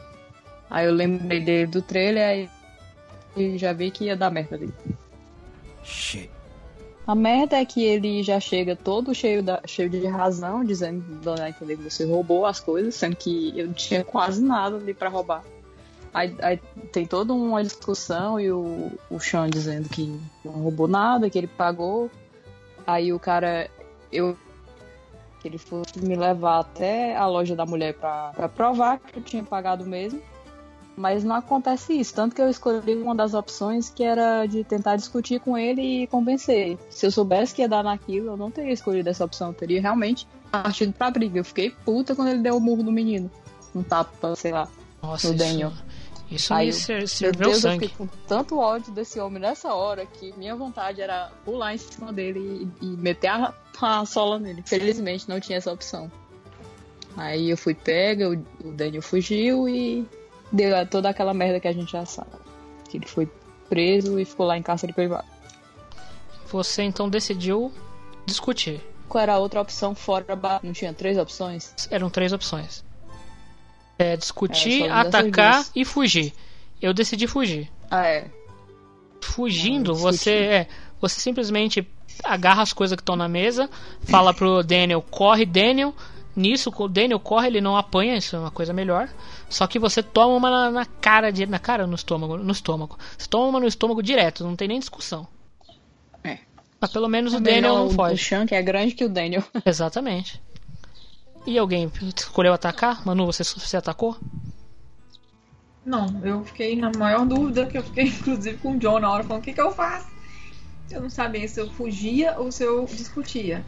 Aí ao mesmo tempo eu pensava, pô, eu quero mostrar pro meu irmão que a gente, tipo, não é cidadão de segunda classe. Tipo, eu não vou fugir, eu quero provar que eu sou honesto, que eu não roubei nada. Mas ao mesmo tempo eu fiquei com medo justamente de dar merda. E eu acho assim, como é a primeira vez que todo mundo tá jogando é, Life is Strange 2, ele tá dando, não sei se em todas as situações, mas em várias situações, aquela sensação de que você realmente tá mudando é, o desenrolar da história dos dois. Mas eu acho que independente do que você escolhe, fugir, discutir ou atacar, vai dar na mesma. Você vai ser Uhum. raptado Uhum. pelo cara É. e vai parar lá no porão. Então isso eu acho um pouco paia. Mas É, na hora que eu discuto e que o cara bate em mim e bate no Daniel, eu falei, fudeu. Fudeu, o menino vai fugir, a gente vai se separar, vai morrer, alguma coisa vai acontecer. Não, é uma das coisas que eu acho que cabe crítica, mas a gente entende porque é uma ação determinante do jogo. Eles não podem, sei lá, fazer uma coisa muito diferente. Mas eu acho que daria pra eles colocarem, tipo, pronto, fugiu. ele se perder pela floresta e, e ter que se reencontrar com o menino, porque eles iam acabar é, se separando para fugir do cara. Aí teria Uhum. outra ação, mas eu não sei. Eles acabaram fazendo tudo a mesma coisa, é meio chato, mas a gente entende. É tipo o lance do pai dele, que você não importa se você vai reagir, é, tentar se explicar pro policial ou, ou simplesmente se render. Você vai acabar tendo a mesma, o mesmo desenrolar da história. Eu acho que nesse caso, por exemplo, eu entendo realmente que a ação, o jogo, a mecânica no caso, eles- os produtores pensaram, nós precisamos fazer uma mecânica que vai mostrar que em um momento de desespero vai ser necessário a interação dos dois irmãos. Por isso que o, o Daniel fica e vai te ajudar. Mas de fato, para a história, eu acho que talvez em algum momento isso vá acontecer deles se separarem e você ter a opção de continuar com ele por perto ou se separar por um breve instante. Talvez isso de fato vá acontecer. Mas nesse caso eu acho que entendo e fica bom. Eu acho que de fator diferente de escolha, essa dele, uma ele apanhar e a outra ele não apanhar, talvez seja ok, vamos dizer assim, tá, tá bom essa diferença para mim nesse momento, nesse momento do jogo. Mas para frente, quando a gente já tiver mais acostumado com todas as mecânicas, não precisa mais desse tutorial não tutorial, eu acho que vai ser vai ser chato se continuar se repetindo essa história, ser tudo muito próximo. Que a gente quer, né? Porque no capítulo 2 do- da primeira temporada do Life Strange 1, você tem uma grande decisão que impacta uma mudança drástica, que no caso é a morte da Kate. Então, a gente acha que em breve vai ter alguma coisa desse gênero, algo que divida o caminho em duas bifurcações bem distintas. Ah, eu quero. Quero Cachorro. tragédia. Não, o cachorro não. Tragédia. Eu quero que o chama morra, mas Ah, o mas- cachorro não. Os irmãos podem morrer, no- mas o cachorro não. O menino falou no lá no post de, de discussão sobre isso no grupo que realmente pode acontecer de dependendo das suas escolhas a, a cachorra acabar morrendo ou não. É bem provável. Porque ela é um É, NPC seria melhor do que matar ela. É. Assim, direto, não ter opção. total. Isso. É porque ela é um NPC, vamos dizer assim, um NPC pequeno você tá montando. É, esse a gente já percebeu que, vamos dizer que uma das coisas boas, entre aspas, herdadas de Before the Storm é a possibilidade de você fazer o, o seu personagem tá de uma maneira diferente ou não.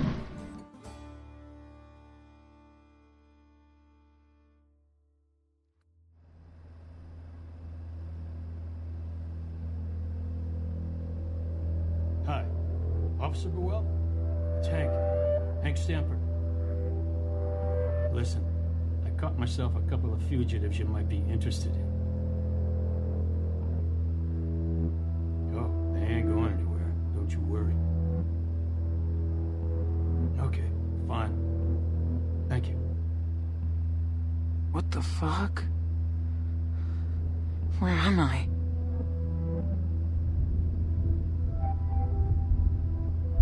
Oh shit. Daniel. No, no, no. Don't do this to me. Police will get those two straightened out. Are you sure about this, Hank? I don't know. And they'll be off our property and won't be our problem no more. If you say so, then, well, I'll let you deal with it. Oh, hey there. You finally awake? Sorry I had to secure you. But if you're innocent, don't act guilty. How's your stomach?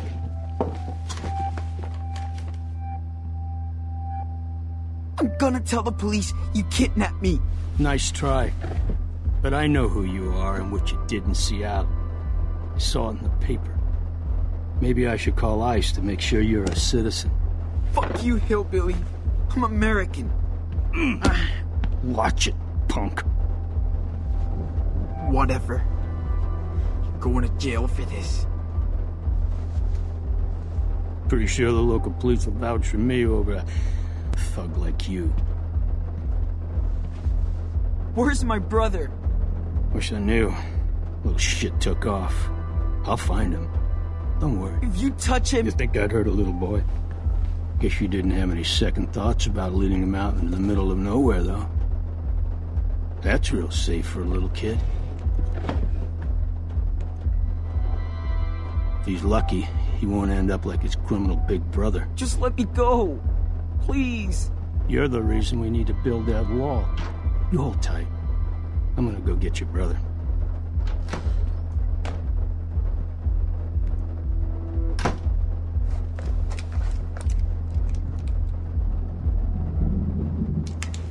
Come on. It's only plastic.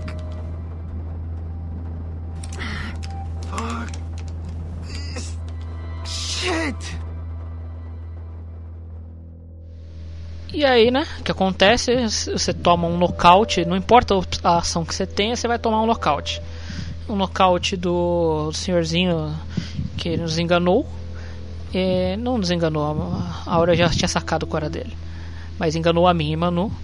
E a gente acorda preso, algemado numa. numa o que seria aquilo? É um cano? É um cano, né? É, É um cano.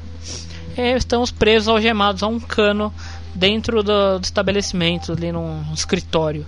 Aí você olha o que, que aconteceu. Meu Deus, a gente não sabe direito como você só ouve a voz do, do velhinho lá falando que, que a gente que ia chamar o, o delegado. O delegado tinha, ele tinha achado dois fugitivos e que a gente tava ferrado que ia prender a gente. Aí a senhorinha lá, que aparentemente era xereta, mas que até era uma pessoa boa, tava foi interpor, ah, tem certeza? Sim, tenho certeza. Ah, então tá bom. Falei, "Pá, Mas como assim?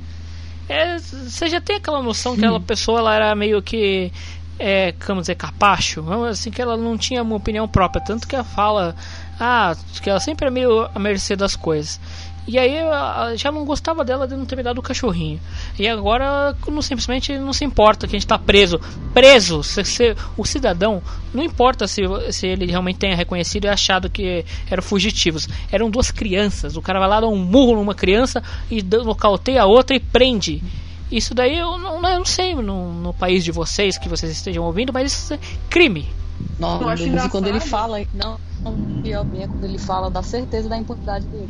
Você acha que eles vão acreditar em quem? Em mim ou em você? É. Meu Deus, eu tô com tanto ódio, tanta vontade de pegar aquele cano e tacar na cabeça dele. não dá, mas enfim, fica a revolta.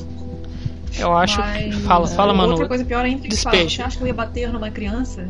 Sem contar que ele fala uma hora lá que, ah, você acha que eu, que eu bateria numa criança? Tipo, ele tem um tapaço no dele lá de fora, ainda vai falar que não bate numa criança? Não, pelo amor de Deus. Então, na sessão de desgracenta raiva que a gente sente nessa cena, atinge picos insuperáveis. Especialmente quando você descobre que o cara é um baita, obviamente, né? Tinha que ser, porque é o tema do episódio, um baita de um racista praticando xenofobia com os pobres dos irmãos. O cara fala, nossa, é tanto discurso de merda e tanto detalhe que você vê nessa cena, desde o cara falando que vai chamar imigração, falando que é por causa deles que tem que construir muro. Aí quando você te deixa sozinho, você começa a tentar derrubar as coisas para dar um jeito de fugir. Você vê é, retrato da família americana perfeita. Você vê um, um papel timbrado do prefeito da cidadezinha lá, agradecendo os serviços prestados por bom cidadão e exemplo de, de pessoa. Ah, nossa, que vontade de vomitar lendo aquilo. Meu Deus do céu, que nojo.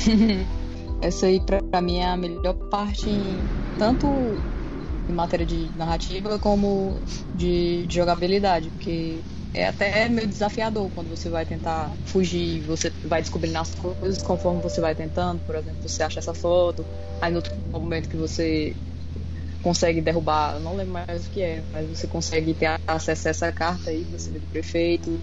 E aos poucos você vai descobrindo as coisas. E ainda tem a ajuda do Daniel, que aparece depois, para você conseguir fugir. Tem todo uma, um mecanismo de, de ajuda mútua para você conseguir se, se livrar daquele cativeiro.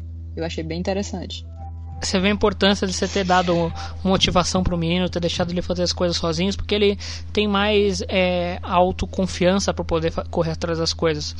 Por exemplo, na cena da fogueira anterior, se você deixa ele participar e ele se sentir autossuficiente, ele já vai fazendo as coisas sem perguntar para você, que nem procurar, ah, você tem que quebrar o cano para sair, né? Você tem que quebrar a sustentação do cano para sair é, você tem que pedir para ele uma ferramenta.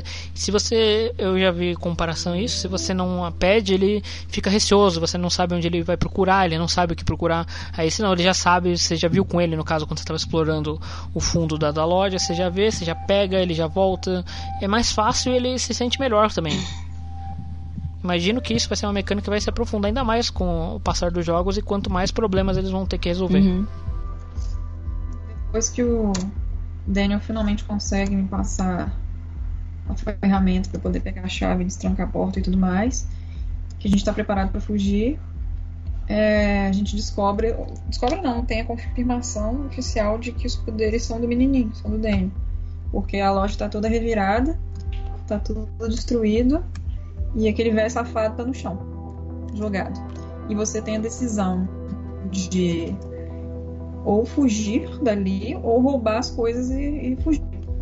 E pela primeira vez depois de, da minha tentativa de roubar dinheiro lá da, da entrada do parque, eu resolvi tentar roubar alguma coisa da loja, só que o cara, igual no filme de terror, né? Que você acha que a pessoa tá morta, ela vai lá e estica a mão pegar seu pé. Uhum. E o cara tenta me impedir. Aí você tem outra decisão para tomar. Ou você bate nele e continua tentando roubar, ou você foge. Aí foi a hora que eu falei, ah não, deixa pra lá, né? Vou fugir. E aí eu fugi. Eu só fugi direto. Eu vi que não só que eu tô tentando fazer esse, a, a, rota do bom irmão, da boa pessoa, para não dar mau exemplo. Eu só olhei para aquilo e falei: não, não vale a pena, vambora. Vai dar ruim. Primeiro que os caras já estão procurando a gente por suposto problema lá em Seattle. Se a gente der motivo aqui, já tem uma loja toda revirada, destruída. Se der motivo de bater na pessoa ou roubar, vai ser pior ainda. Eu quero mostrar ainda que eu sou uma boa pessoa. E aí eu fugi. Eu não roubei, mas foi por puro orgulho, viu? Porque eu queria mostrar pra aquele filho da puta que eu não precisava das coisas dele, nem que eu passasse fome, frio, tudo. Eu queria mostrar que eu não precisava das coisas dele. Aí eu acabei não roubando. Pô. Mas se eu soubesse que dava para bater nele, eu tinha roubado. Acho justo.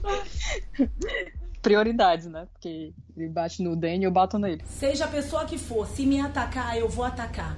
Enfim. É verdade, a gente Mas não, não falou isso. Querer ainda dar um chute na cara do Daniel. Errou! A cara do Daniel. Errou! Era um chute na cara do Chan, seu burro. Aquilo deve ter quebrado o nariz dele, né? Não tem como.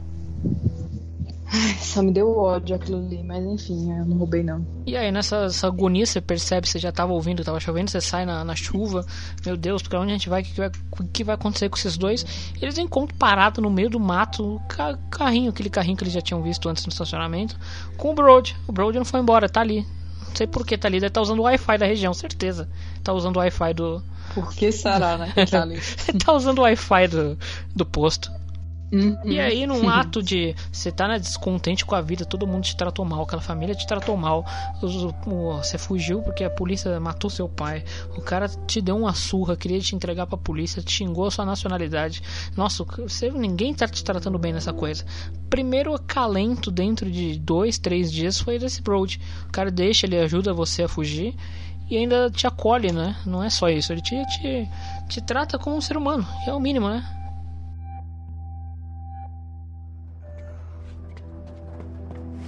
Come on.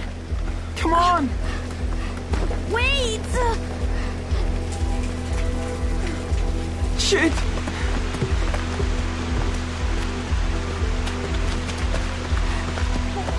Where are we going? Sean! Watch out! Over there. Let's go. I don't know.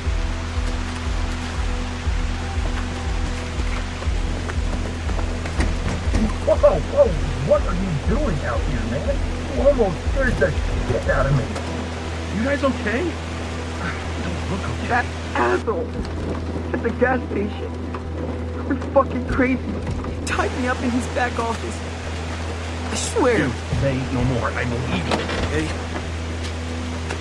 Shit's crazy out in the woods. Get in, you two. Hurry up before he catches us.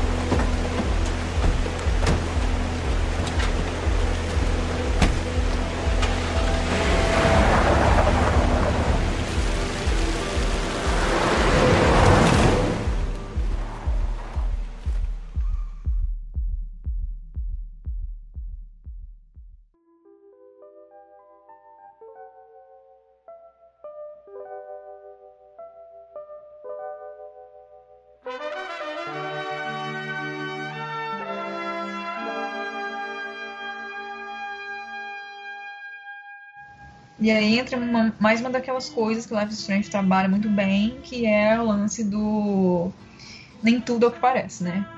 Como a gente já falou, quando a gente conhece o Brody dentro da loja de conveniência, a gente achou que o cara era um pedófilo, né?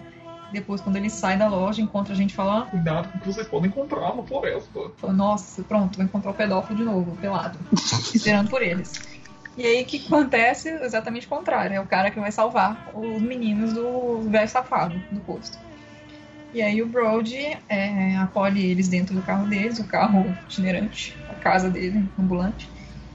E aí é, eles viajam, né, no carro e o Brody se mostra um cara super engajado e tal, politizado, blogueiro. Everything is political, Sean. É revelado dentro do carro o momento que eu estava guardando ansiosamente durante todo o jogo até então, que é Daniel raptou a cachorrinha da loja. E era tudo o que eu queria. É, Tenho provas de áudio é, que certa pessoa surtou quando conseguiu esse cachorro. Eu tô com um cachorrinho.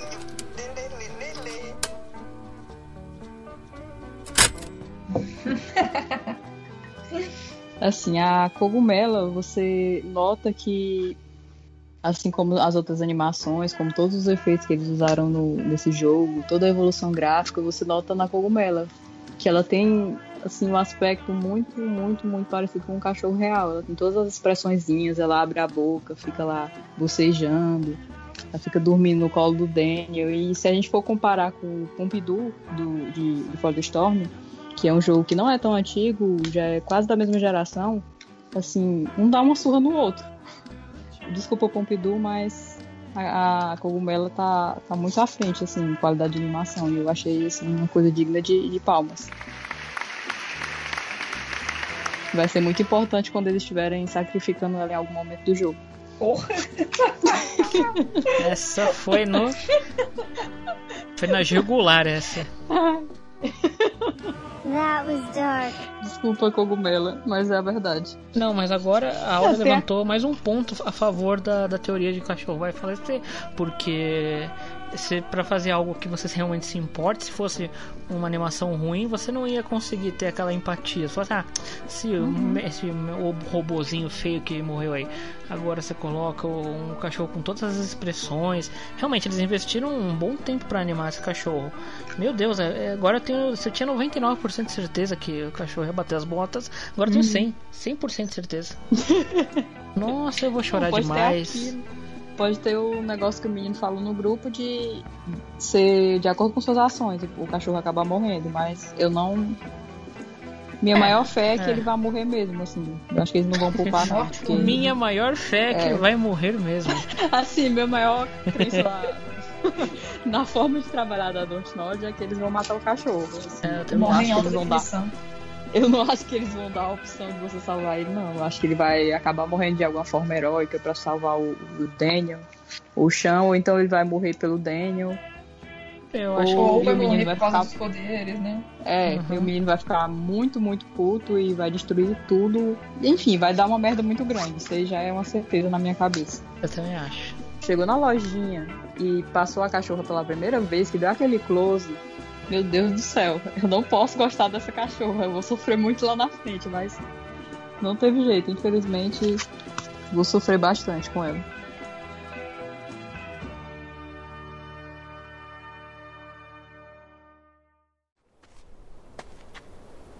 What is sure is that's the past. But you can't look back now. You've got each other. And you have to move forward. Why? You may not see it, but what you and your brother have is the most important thing. He needs you. And you need him. I can tell he doesn't know what happened. Sean, at some point, you're gonna have to tell him. I know. I just have to find the right time. Take it from me. The sooner you can address it, the better. Yeah. I'm gonna do it next chance I get.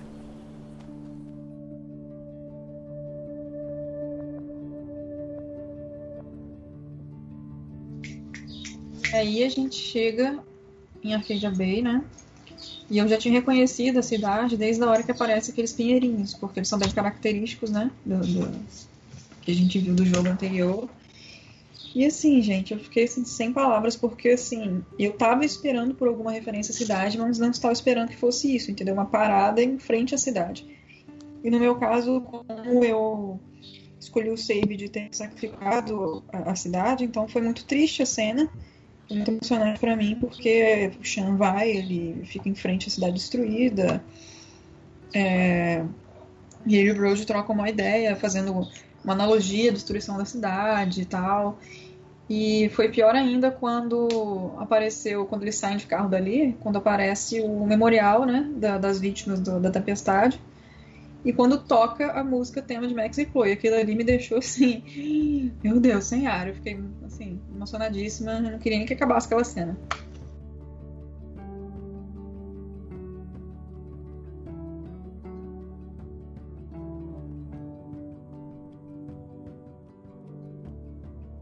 Eu já não fiquei tão emocionada porque eu já fui sabendo do, do que ia acontecer, porque eu só ia poder jogar o, o jogo dois dias depois, aí eu não queria ficar esperando para saber se teria um, um easter egg do 1, o que seria o easter egg, aí eu pedi a vocês.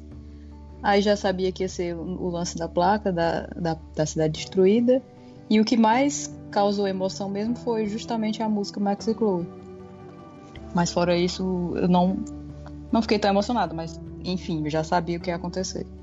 O que eu achei assim meio forçação foi a cidade continuar destruída três anos depois porque a gente sabe que essas cidades americanas, especialmente, e até japonesas, e convivem com esses desastres naturais, elas têm, é, têm fundos para a reconstrução da cidade e acabam se reconstruindo bem rápido, porque eles são bem eficientes nesse ponto. Aí eu achei meio que foi forçado aquilo ali para criar um, um, drama e tal. Vamos dizer que foi uma licença poética, né, do jogo para deixar diferente. Aí, mas fora isso, não senti mais nada, não. É, então, eu entendo como recurso narrativo de fato isso, porque você precisa diferenciar um cenário do outro para as pessoas conseguirem identificar, falar, olha só, arqueja beta X, arqueja beta Y. Mas de fato, é pra, no contexto narrativo é meio bizarro, porque você imagina, e aí? Onde toda essa pessoa que, que sobreviveu foi parar? Você sabe, a gente tem uma dica que o, o Frank se deu bem na vida, mas a gente fala isso depois. Mas o restante, simplesmente eles foram desalojados, tipo, se virem. Toma aí o Bolsa Família Americana e se virem para morar aluguel aí onde vocês puderem. mas sobre o contexto disso daí, eu também eu fui impactado, mas de uma maneira diferente, porque eu tomei um spoiler por livre espontânea burrice, que no, no, dia que o jogo lançou, ele, ele ia ser lançado uma da tarde aqui no Brasil, no dia 26. E para alguns, não sei como, algumas pessoas, uhum. é, influencers, vamos dizer assim, talvez tenham tido acesso antecipado. Só que eu acho que aí fugiu um pouco do controle da Square Enix.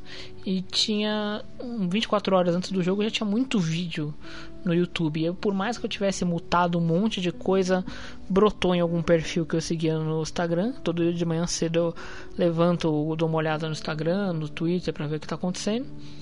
E deu, sei lá, três scroll para baixo assim, brotou essa foto, a foto do memorial de aqui é, morre, não, aqui jaz as almas de Arcadia Bay, o tempo nunca esquecerá de vocês. Boa sacada com o tempo, aliás. E aí, né, toma o spoiler na tua cara, que legal, que bonito. Mas a parte que me pegou de fato foi quando, nessa cena, quando acaba, quando eles saem da, da cena, o Brody, o Sean e o Daniel saem de carro, toca Max e Chloe. Essa foi realmente de talvez a parte que tenha mais me emocionado por causa da bagagem, né? A bagagem emocional que a gente tem do jogo anterior. Então fica isso. De, da história, eu acho que é legal destacar, como a Manu falou, essa, essa coisa dúbia da, da mensagem que eles passam na, durante a conversa, que serve tanto pro mote do jogo, aliás, né? É o Life Strange 2, que é o principal, quanto para você fazer uma referência pro Life Strange 1 e também dar um, um recadinho obscuro da, da para os fãs chatos. Que no caso, o quando o, o, toda essa cena se passa é o momento que o, o tem de você desabafar, porque ele consegue enxergar no, no Brody uma figura que ele tenha confiança. E aí ele conta todas a raiva e a frustração que ele tem e a tristeza também do que aconteceu em Seattle. E disso o Brody não tem muito o que falar, além de ele mostrar, falar, olha, tudo isso que você passou, ele aponta para Seattle, aponta para o norte, ao mesmo tempo que ele está apontando para Arcadia Bay. Tudo isso aí, ó, é passado. Esquece isso, já acabou. Agora é tudo passado, você não consegue mudar. Agora você tem que viver daqui para frente. E aí ele aponta, o seu futuro está ali. Ele aponta para o carro, que é o irmão, né? Ele aponta pro irmão, falou que ele é o futuro dele. E é meio que o que a gente, que a própria Don't Nod quer dizer pra gente, né? Tipo, ó, Life Strange 1, Arcadia Bay, tudo isso, acabou. Ficou ali. A gente está mostrando uh, que o jogo se passa no mesmo universo, na mesma linha do tempo X ou na linha do tempo Y, mas acabou, tá ali e agora em diante é o que você tem que se preocupar com os irmãos Dias, com sua sobrevivência, com os próximos quatro capítulos que vão vir pela frente. E é, é uma maneira também de você dar uma. você se despedir de Bay. Não quero, não quero me despedir. É, vai ter que se contentar com os irmãos Dias, desculpe, perdão. Mas você vai gostar do cogumelo. É. Caramba, tá ficando cada vez mais fina a voz. É, vai explodir de raiva. Mas é isso, aí você tem, como falei, tem essa cena, tem ele se questionando se deve continuar em frente ou não, você percebe que ele está muito vacilante, e você descobre um pouco mais também, se você tinha alguma dúvida da mãe, que o Brody pergunta seus familiares, ah, talvez tenha uns familiares no México, é pra lá que eu estou tentando ir, para Puerto Lobo, e e nos Estados Unidos, ah, tem um, os avós. Tá, legal, os avós. Anota essa informação, é importante também. Os avós que a gente não, não conhece. E tem o. Aí eu perguntei a sua mãe. Ah, ela já corta direto. Não, ela tá fora de questão. E, então, ok. Não quer comentar. Não vamos, não vamos pressioná-lo. E eles decidem continuar com a estrada, né? Continuar o caminho. Maybe this is crazy, but Should we just keep going till we get to Mexico? If you think that's the right thing to do, yes. This is exactly what you're supposed to be doing. You have family there? Maybe. We don't even have family in the U.S. Except for grandparents we don't see anymore. What about your mom? No, no way. She's out of the picture.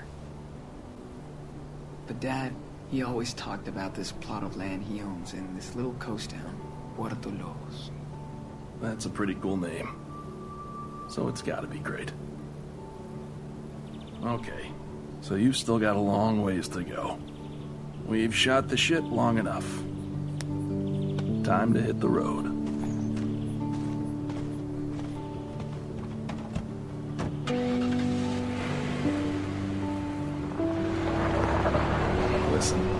I'll drop you by a motel in a couple of hours. You guys could use some time to yourselves.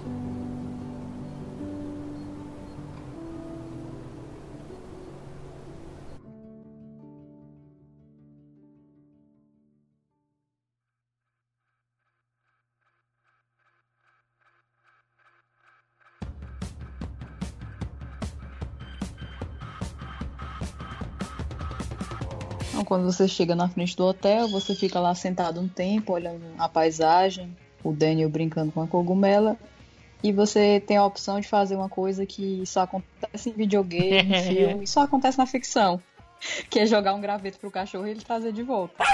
E geralmente nunca traz de volta. Pelo menos na vida real, e todos os cachorros que eu já tive na vida, eles nunca trouxeram nada de volta para mim. Eles, eles correm para eu ir atrás. Eu atesto isso, é verdade. Aí, nem a minha retriever eu devolvia. Pois é, não, não devolve mesmo. Não devolve. Eles, eles só querem mesmo ser correr atrás. Aí você pega, tenta Aí pegar da voltam. boca deles, eles não soltam. Não soltam de jeito nenhum. Isso é, de jeito nenhum. Só se você tomar mesmo. Tem que distrair ele com outra coisa pra tomar e jogar de novo. É, na vida real é assim. Pra quem nunca teve cachorro.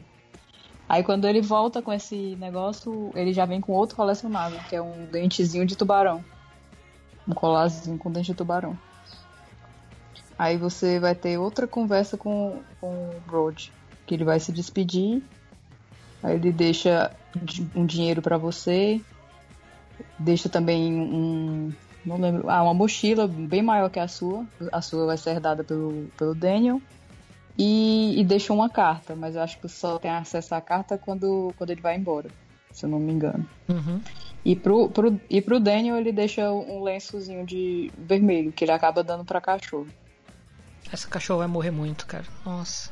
Vai, esse, esse lenço aí, pelo amor de Deus, é a cara, viu?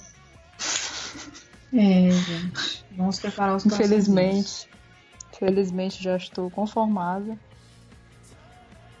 Desde o primeiro momento que eu vi ela, de que uma hora ela vai morrer.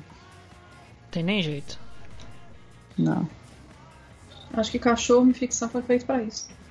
Sim. Pra lhe fazer sofrer. Seja Ou ele então vivo ou filme. morto. É. Aqueles filmes de sessão da tarde que eles jogam basquete, que eles são policiais. É É o- coisas assim. É o famoso canine, isso. o trocadilho que nunca funcionou em português. Nesta sexta, na sessão da tarde, Jamie Belushi e seu parceiro, que é uma fera, vão lutar contra o crime com unhas e dentes. Pode me esperar. Dia 9, um policial bom pra cachorro. Nesta sexta, na sessão da tarde. Aí depois disso vocês se despedem do Brody, tem todo aquele aquele abraço, aquela coisa emocionante e vocês vão para o hotel, que ele Aliás, que ele foi legal, que ele foi só legal. Pra... Não, não. Só pra que- pontuar que... que o Brody é um desses personagens legais do episódio que aparecem brevemente que a gente se apega assim, de uma forma muito intensa. Uhum, é verdade. O Brody é brother.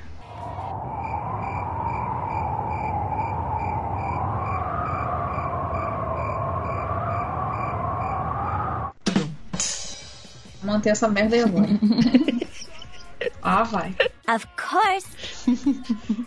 Aí depois disso a gente vai pro hotel, pro motel que o Brody também acabou pagando um dia. Eles pela primeira vez vão dormir numa cama de verdade. E nesse hotel a gente acaba tendo uma- um, um pequeno momento de exploração assim dos outros quartos, assim. Não é muita coisa assim significativa, mas mas tem alguma coisa. Ah!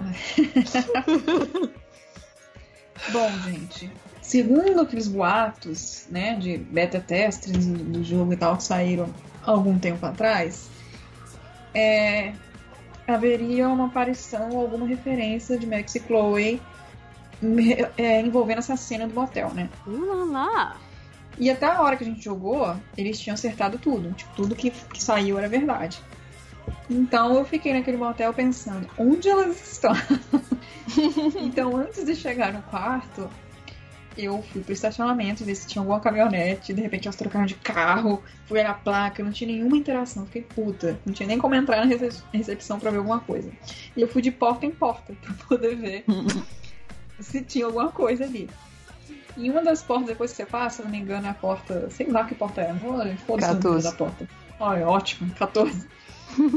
Eu passo reto, mas o Daniel atrás fala: Sam, tá acontecendo alguma coisa aqui nesse quarto. O que, que, que tava acontecendo no quarto? Um gemidão, né? Max. Tava acontecendo de duas pessoas estarem Oh, se yeah, amando baby. ali. E eu pensei, será que são as duas? Não, Só, só um pouquinho assim, eu sei que não, né? Não eram as duas, mas. Né? Eu tava tão. Thanks, girlfriend. tão sedenta por uma referência que me passou pela cabeça rapidamente. Mas o que importa é que essa cena é engraçadinha, porque você tem a opção de falar pro Daniel a verdade, tipo, ah, eles estão fazendo sexo. Ou, ah, eles estão vendo um filme. E eu, que sou idiota, eu falei que ele tava, tava vendo um filme, que era um filme de violência, porque eu acho que uma criança de 9 anos não precisa, por mais que tenha visto lá as fotos pornográficas com o Brody, eu acho que é, tá bom, o dia já foi bastante intenso, né? A criança já sabe de eu fui tudo. passando por todas as outras portas, não tinha porcaria nenhuma. E falei, foda-se então, quem sabe mais pra frente entrei no quarto. É... No meu caso, eu, eu não vou rir de você porque eu fiz a mesma coisa, então. Tirando o fato que. tirando a parte que eu, eu contei pro Daniel o que, que era aquilo, não fiquei omitindo. O moleque já sabe de tudo. Não, nove Eu anos. também falei que era. Nove anos já sabe o que, que é. Gente, tem que dizer mesmo, ele já tá lá no mundo mesmo. É. Tá jogado. Isso é o de menos. tá jogado na rua e saiu de menos. Ele vai ver coisa pior. É, e depois dessa aula de sexo que você ensina pro seu irmão, ou não, né? Você quer mantê-lo no mundo ilusório das crianças de 9 anos que não têm acesso à internet, ele. Eles finalmente acham o quarto 10. Nossa, meu Deus. E nós já vemos. Acho que, como eu falei, é um jogo que você está em constante é, atenção. Você está sempre tenso que algo vai acontecer. Que você tem cuidado. Agora tem cuidado do cachorro também, além do irmão. Enfim. Mas acho que esse é o primeiro momento que você entra num quarto e fala. Tem um teto na cabeça. Se sente menos exposto, menos vulnerável quanto você estava nos ambientes anteriores. E você sente isso tanto no próprio no próprio que ele dá uma aliviada no tom de voz do dublador. Parabéns ao dublador argentino. Aliás, os dois dubladores, o do menino e o do, o do Sean, o do Daniel e o do Sean, são dubladores muito bons. Além do espanhol. O Daniel fantástico, ainda mais pela idade, sabe? Sim, muito bom. Viu? Parabéns, Dali Argentina. E você. Você percebe no, no jeito dele, especialmente do Daniel, que as coisas triviais como você, por exemplo, brigar pela cama usando pedra, papel e tesoura. Você é, são coisas típicas de irmãos acontecendo ali de volta, num burburinho de coisas nos últimos três dias que envolveram os dois. Acho muito essas coisas típicas de da Dontnod, de você criar relações simples, num, de, coisa de irmão em volta num, num caos gigantesco, que por exemplo era o que acontecia com a Max e a Chloe, elas conversando banalidades na cama depois de terem descoberto todo um esquema nefasto que estava acontecendo. Você vê como eles conseguem trabalhar essa sutileza, é uma coisa muito bonita e muito difícil de fazer. Você vê outros jogos que tentam e falham miseravelmente. Enfim. E aí você tem missões básicas, tipo preparar o banho do seu irmão, é, ver a carta que o Brody deixou, mas isso é uma coisa que a gente vai falar um pouquinho mais pra frente.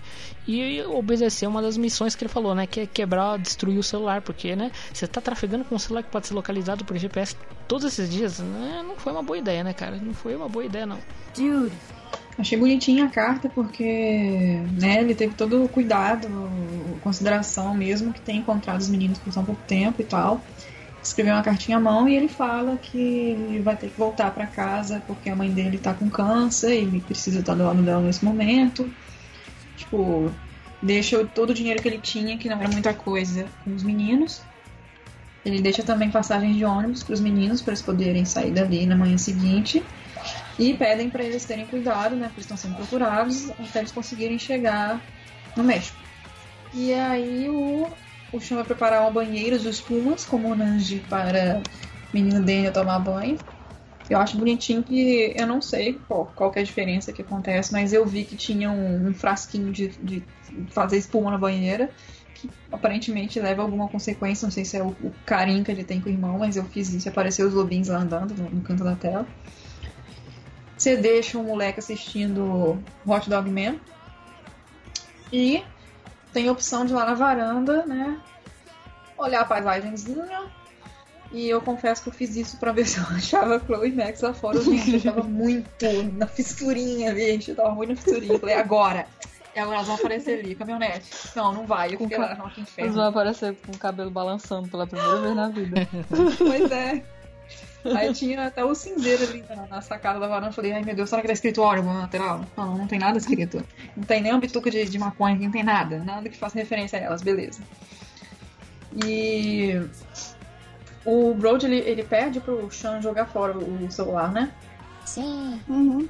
A animação do Jones. Sim. Não, é que eu lembrei agora, enquanto eu tava falando, eu lembrei da, da minha primeira impressão, na realidade, que eu, eu achei que talvez pudesse ter não mais fisicamente a Chloe e a Max ali, mas talvez alguma pista que elas passassem por ali, sabe? Algo típico dela, mas não, nem isso. Percepção. É, não, aquele cartaz de maconha que tem lá fora pode ter sido ela. Elas foram lá, vai ter, vai ter abertura da loja de cannabis lá nessa cidade desconhecida. Vambora, vamos lá. A loja do Frank, né? É, vamos lá, vamos visitar.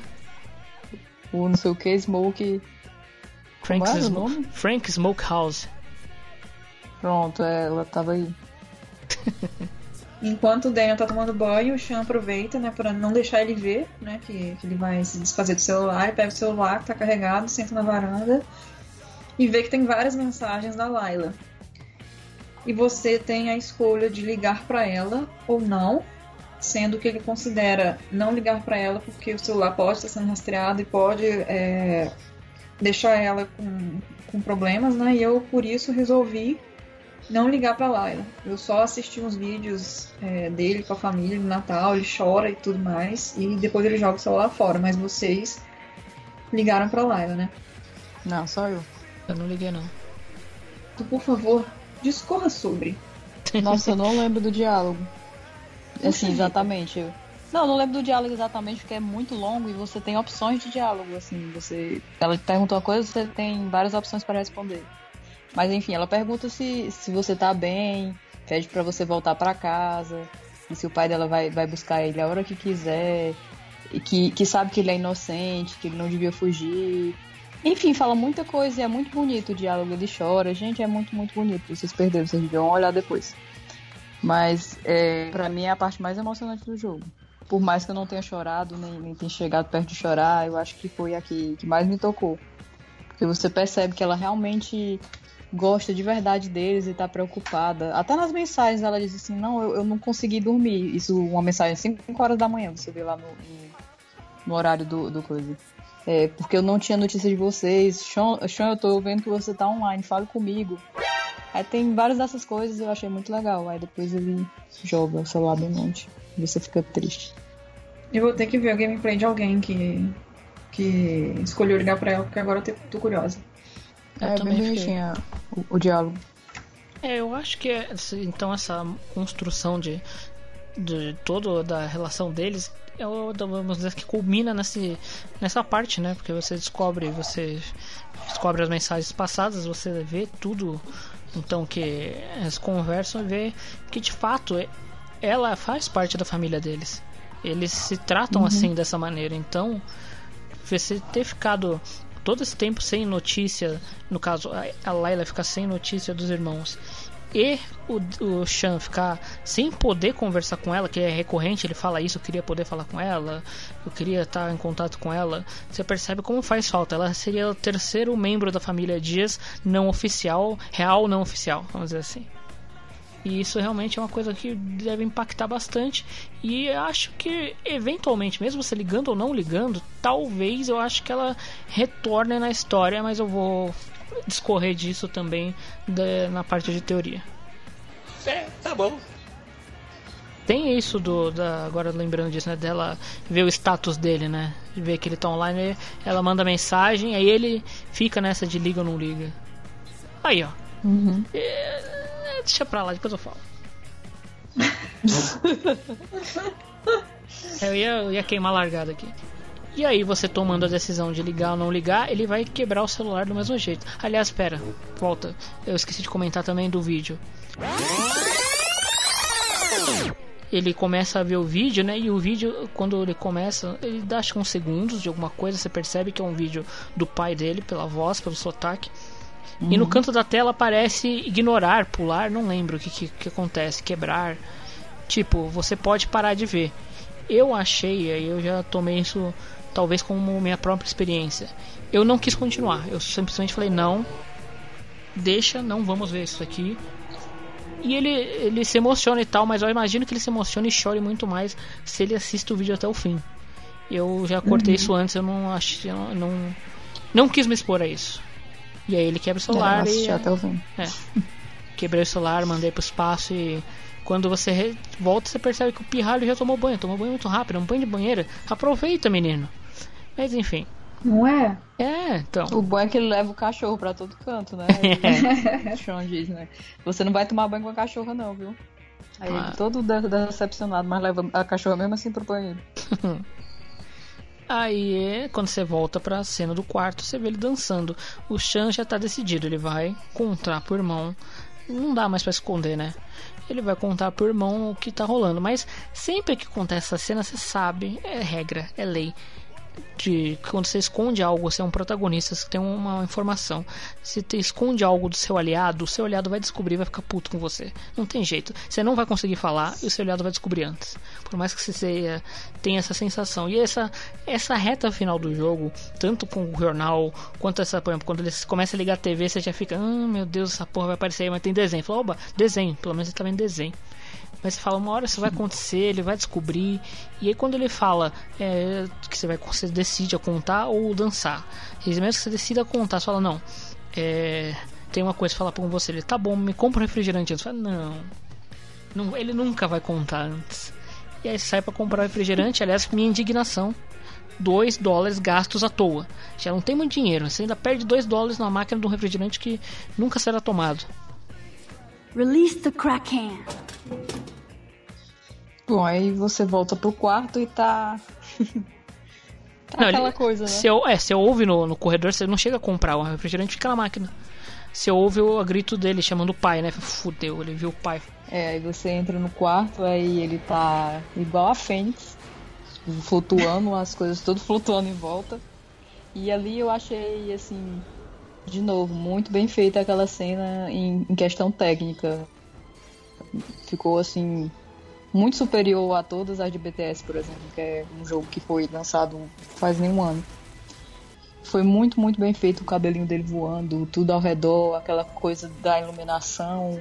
Enfim, ficou muito bem feita. Eu não me impactei tanto porque, assim, a gente já sabia que era ele o menino que tinha que tinha os poderes. E a gente já, pelo menos, eu imagino que a maioria das pessoas já deviam imaginar que ele, que ele ia descobrir aquilo ali por outras vias, não seria pelo Chan. Ele ia Uhum. descobrir que o pai dele morreu e ia dar uma treta. Ele tava, tava claro que toda hora ele pensava em contar, mas não conseguia. Pensava em contar, mas não conseguia. Aí uma hora ia dar aquele problema ali. Mas eu achei a cena muito bem feita. Uhum. É a regra do E roteiro, eu- né? De contar, de esconder informação.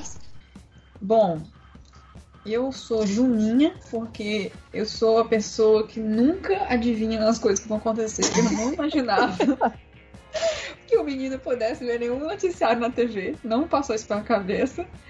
Eu imaginava que ele fosse descobrir sozinho em algum momento, mas eu não imaginava que fosse ser nesse primeiro episódio. Eu achei que ele ia descobrir, tipo, no final do jogo. Ia ficar, tipo, uma, uma merda bem grande mesmo.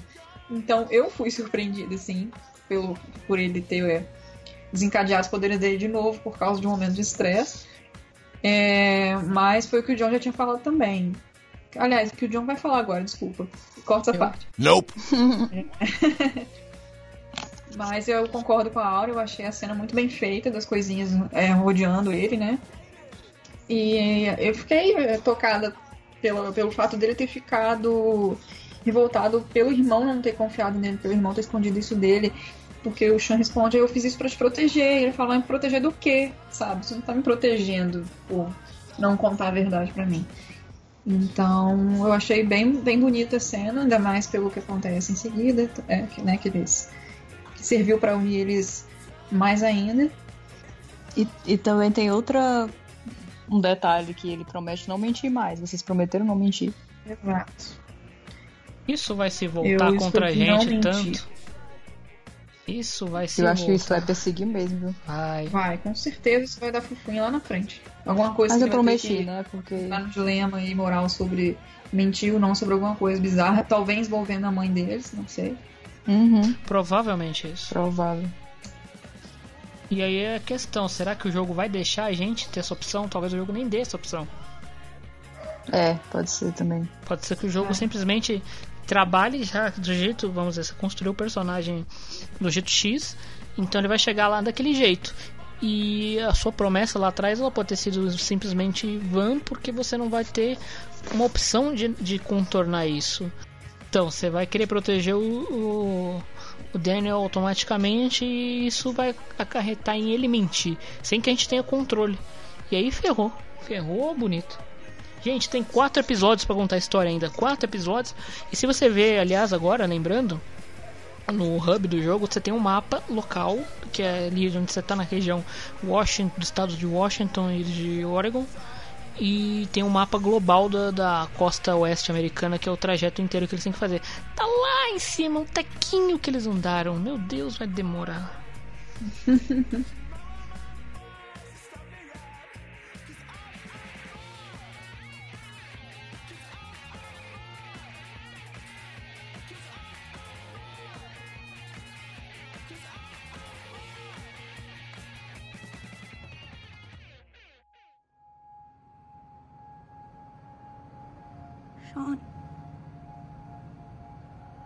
Am I a monster? Nothing is wrong with you. You're different. Okay. What are we gonna do now? I was thinking maybe we could go to Puerto Lobos. Where Dad grew up, you know? Yeah, I guess. It'll be fine, Daniel. There's nothing we can't do. As long as we're together. Can you tell me a story? Like he did?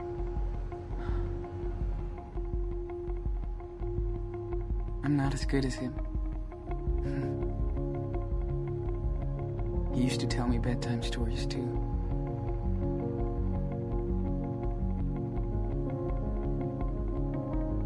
Once upon a time, in a wild, wild world, there were two wolf brothers living in their home there with their papa wolf. They all lived happily together.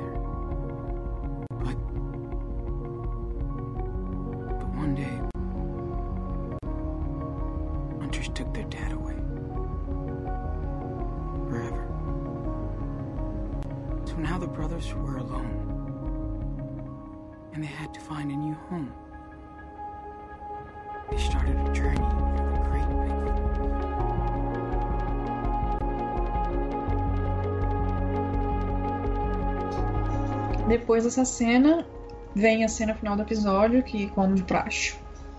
Tem uma música muito linda tocando e foi a cena do jogo inteiro que mais me emocionou porque pela música e acho que pelo momento que os irmãos dividem ali, que o Daniel pede pro Sean contar uma história para eles, ele começa a contar uma história que é a história que eles estão vivendo, só que como se fossem dois lobos que precisam se virar sozinhos porque o pai morreu.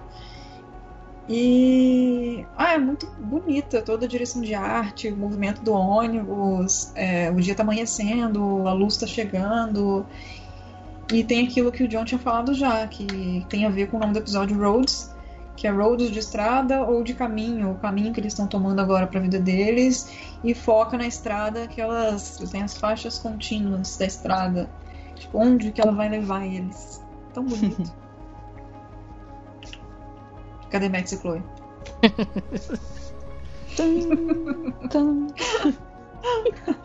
Yes! Aí agora nós vamos para o bloco de teorias, especulações e o que nós achamos que vem por aí. Aliás, não, ainda tem a cena pós-crédito. É, essa daí eu achei bem curtinha se comparar com os do Life Strange original, porque lá eles davam bem mais pistas do que do que ia acontecer nos próximos episódios. Enquanto no 2 ele só mostrou mesmo que o menino tá aprendendo a controlar os poderes e que vai ser durante o inverno, que provavelmente dois meses depois ali. Ou Aliás- seja, muito provavelmente ele vai encontrar o Chris. É, eu não imaginava que fosse ser tão rápido assim, né? Porque é um muito tempo, né, que passa entre um episódio e outro. Mas Uhum. faz todo sentido até porque o menu do próximo episódio já mostra tudo com neve, então é por aí mesmo. E engraçado que essa micro cena me lembrou muito, de novo, o The Last of Us, porque é no período do inverno que a Ellie fica sozinha e que ela precisa se virar para poder salvar o Joe e tal. E Sim. que ela usa as habilidades dela, né, para poder sobreviver. É a mesma coisa que vai acontecer com os dois, só que é o Sean ensinando o Daniel a controlar os poderes. Será que eles vão se separar nesse episódio? Aí fica a dica. Tô muito curiosa pra saber se a gente vai controlar o Daniel, né? Se a gente vai conseguir jogar com ele com os Também. poderes dele. Espero que sim. É, eu imagino que vai acontecer isso mesmo, porque se a gente tá treinando ele pra controlar os, os poderes, em algum momento eles vão se separar. e a gente vai ter que tomar as rédeas da situação. Ele vai ficar em perigo e o menino não vai estar por perto, porque é toda a ideia do jogo, né? Ele tá Uhum. criando o lobinho dele pra, pra deixar ele livre no mundo e se virar. Aí eu imagino que tem assim um momento em que você controla o Daniel. Também acho. Quanto à Vocês questão. estão achando que. Fala. Que, assim, essa vibe da Last of Us, não sei se é coisa da minha cabeça, porque eu tô fissurinha, assim, em qualquer referência também. Mas que, que eles pegaram bastante dessa. é, como é que eu posso dizer? Dessa coisa de. Ai meu Deus, como é que eu vou dizer? Tipo, no The Last of Us tem o Joel tem esse papel paternal sobre a Ellie e ele protege ela, tipo, dos perigos lá, da- por mais que ela, é, ela seja espoletinha e ela saiba se virar sozinha mais ou menos. Eu tô sentindo muito essa vibe de sobrevivência, de, de um cuidar do outro, de um ensinar pro outro como a. como. Ah, bicho, como lidar mesmo com a selvageria do mundo. É isso. Eu acho que não só The Last of Us, mas, mas vários jogos estão seguindo essa tendência de, dessa relação pai e filho. O próprio The Walking Dead é, tem essa mesma coisa. No God of War 4 você também tá criando o filho do Kratos e preparando ele pra, pra se virar. Aí eu acho que é uma tendência de mercado também. Homem-Aranha também. Porque tem o Homem-Aranha Homem-Aranha eu não sabia. Não, mas você tá no trailer, tem o Homem-Aranha e o Miles Morales. Não é pai e filho, mas é quase irmão. Irmão mais velho, irmão mais novo. Uhum. E tem esse um jogo que eu não, não cheguei a jogar, mas que falam que é parecido, que é Brothers. Criativo. Cê- Não sei se vocês já viram. Não. Que é A Tale of Two Sons.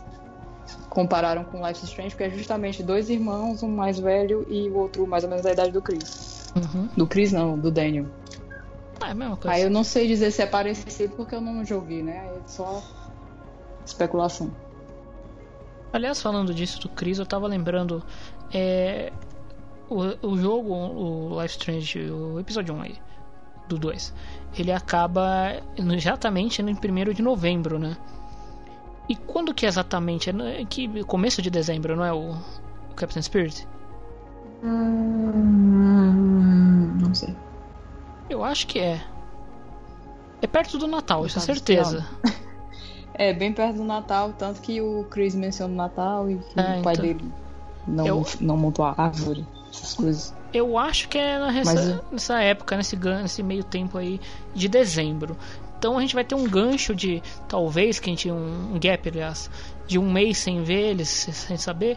Ou a gente vai ver eles realmente muito período curto até ver a neve chegar. E, e o final do episódio vai ser encontrando o Chris. Eu não sei se eles vão enrolar tanto assim. Não sei se eles teriam muita coisa assim pra fazer aí. Ainda mais essa cidade chamada É, Beavers acho. Creek. Eu acho que não, acho que vai ser já no começo. Eu Até também. porque a gente já sabe que eles vão se encontrar. Se fosse uma surpresa, talvez eles É. deixassem pro final. E Beavers Creek ainda é meio do, do Oregon. Eles não tão, eles não conseguiram atravessar o Oregon inteiro. Então, imagino que antes do final de 2016 eles não atravessem o Oregon. Cara, e o Oregon é um estado menor. Olha o tamanho da Califórnia. Eles vão demorar 200 anos. Eles não vão atravessar nunca, gente. Desencana. Então lá não vai ter final feliz, desencana, eles não vão atravessar. Mas isso é. Vocês acham que o jogo vai Calma, ter realmente isso um é final teorias. triste, assim? Teorias, vamos para as teorias, calma, vamos lá. Segura a pergunta. Mas enfim, Segura essa é. Vamos agora então para a parte de teoria, porque essa é a parte que a gente é, eu mais gostava na época do lançamento do Life Strange 1 e vocês provavelmente perderam isso porque jogaram numa tacada só. Mas pegaram a época do Life Strange For the Storm. Que alegria, que felicidade. Que merda. É. Perdão, gente, é brincadeirinha. Ou será que não? Teoria. Teorias, teorias.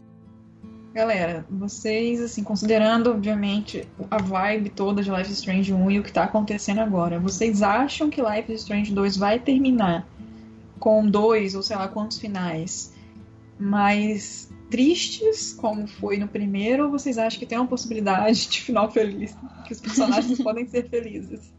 Não. Jamais. Não imagino um final feliz. Não existe Eu final imagino feliz. um final meio termo. Ou um bem trágico.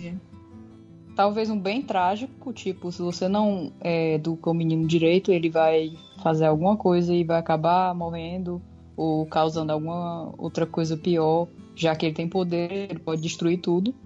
Uhum. Ou, ou então você educa ele de uma forma mais ok e ele controla aquilo e aprende a conviver, mas, mas com certeza vai ter alguma tragédia, não vai, vai passar não vai passar ileso pelo jogo, vai ter algum momento lá que você vai sofrer.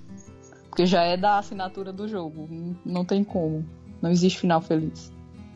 Seguindo aquela cartilha do herói, que sempre tem isso que você tem o, o aprendiz. Vamos lembrar Star Wars, você segue exatamente isso. O aprendiz, ele tem um mestre, o mestre vai ensinar tudo pra ele e o mestre vai passar o bastão.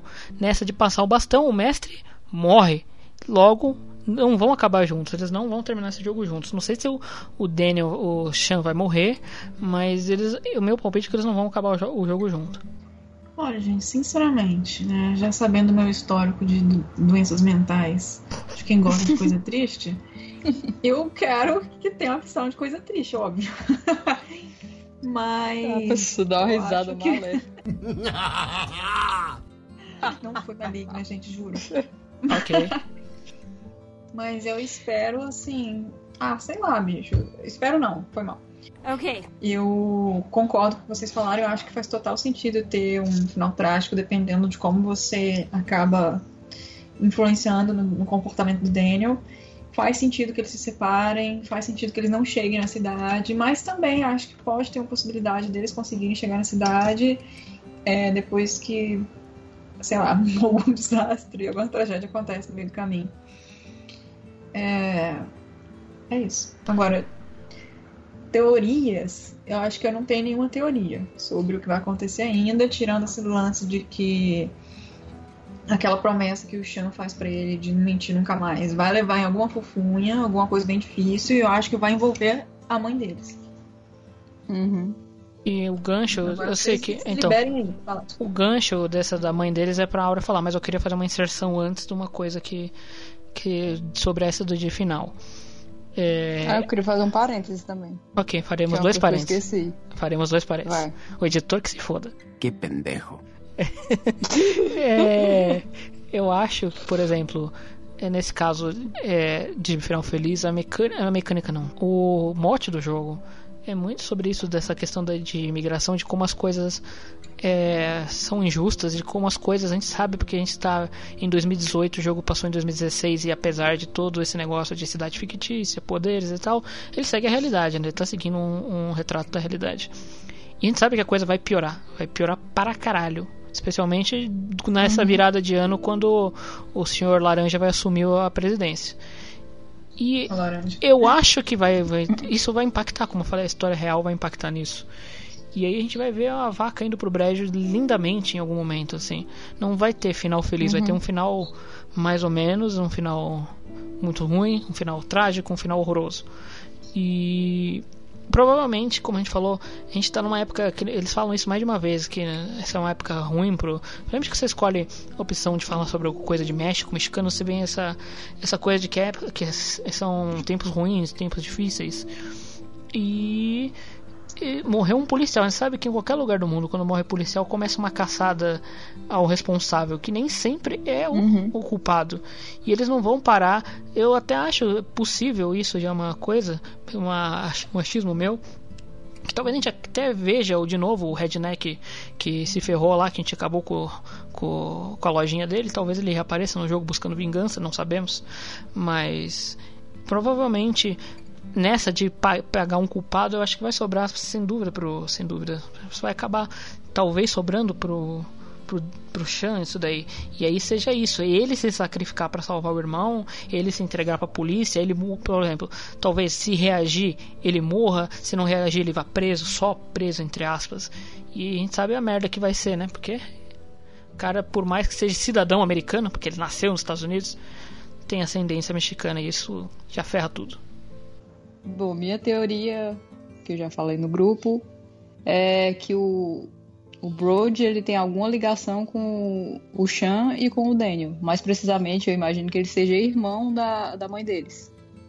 Porque, primeiro, eu achei meio estranho ele ser todo bonzinho sem motivo algum. Primeiro ele puxa assunto com o Daniel do nada, no meio do, do, do comércio lá, do, da lojinha.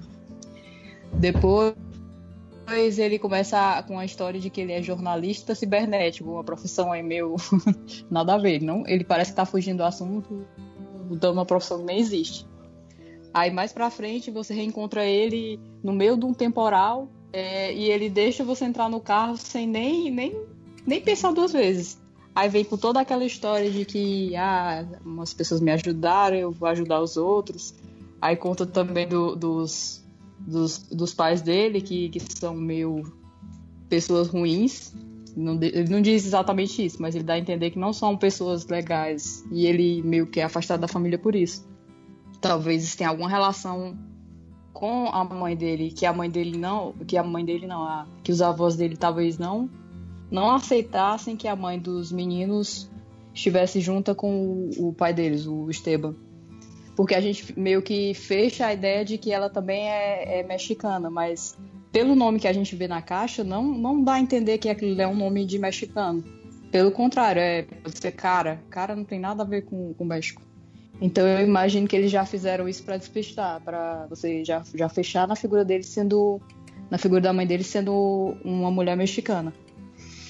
Aí, outra coisa também que é meio suspeita, ele dá dinheiro, enfim, ele dá muitas coisas para eles que não tinha por que dar, e sabendo que eles são procurados pela polícia. Por que, que ele ia confiar naqueles dois meninos procurados pela polícia matar um policial e sem nenhum motivo aparente? Não, não faz muito sentido ele estar tá ali sendo bonzinho do nada. Oh. Eu levantando o dedo aqui, real oficial. Olha, eu acho que faz um pouco de sentido ele ter ajudado, porque a gente vê que o cara é todo assim, é, a favor da, das minorias sociais, é, ele sabe. Isso, que, mas isso é o que ele diz, né? Policial. É, é o que ele diz, realmente. É, ele sabe que violência policial contra os latinos, que existe, existe muita injustiça. Ele tá vendo que são, tipo, duas crianças praticamente, um adolescente e uma criança. Realmente, sim. É... É, e tem outra coisa também, a cena lá que, que ficou para trás, bastante destruição. Como é que duas crianças é, seriam capazes de, de fazer aquilo? Não tem como, assim. É, como é que fala? não é humanamente possível, mas a gente sabe que ele tem poderes. Então, assim, como. Eu não consigo nem entender como é que eles são procurados pela polícia, é, sabendo que, que, sei lá, parece que passou um furacão naquele lugar, sabe? Posso fazer um acréscimo é. à teoria? Hum. Só, falar, é... só falar o resto. Fale o resto. Que eu, que eu imagino como foi a relação da mãe deles com, com os dois. Uhum. Ela deve ter casado muito cedo com o Esteban. Aí teve o o Chan. Aí ela provavelmente tinha uma vida de, de, gente rica, eu acho que os pais dela eram bem de vida. E eles, pelo contrário, tinham uma vida bem simples e humilde. E ela não aguentou aquilo por muito tempo, aí abandonou eles. Que é uma coisa também que não é raro acontecer. Aí por isso ele é revoltado. O menino nem, nem deve lembrar o Daniel, porque devia ser muito novo quando a mãe dele se foi. E é isso. Talvez influenciado também pelos avós, né? Que não, não gostavam da relação. Aí agora ela tá querendo se aproximar porque eles estão numa enrascada, estão sem pai e sem nada. Para mim faz sentido. E ele, e ele parece estar seguindo os dois. Pelo, pelo menos foi o que ficou.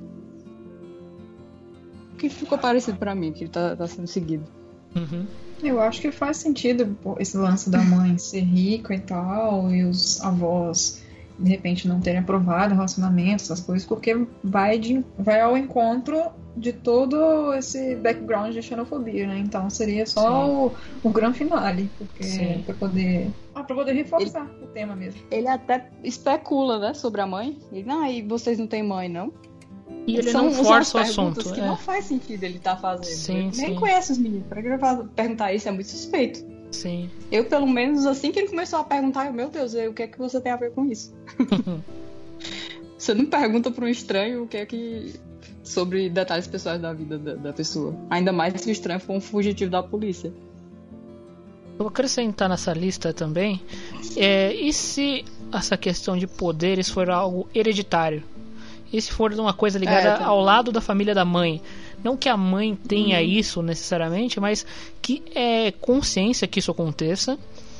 E que ao ver a notícia, vamos dizer que o, o tio, no caso deles, então, o Sirius Broad seria o tio.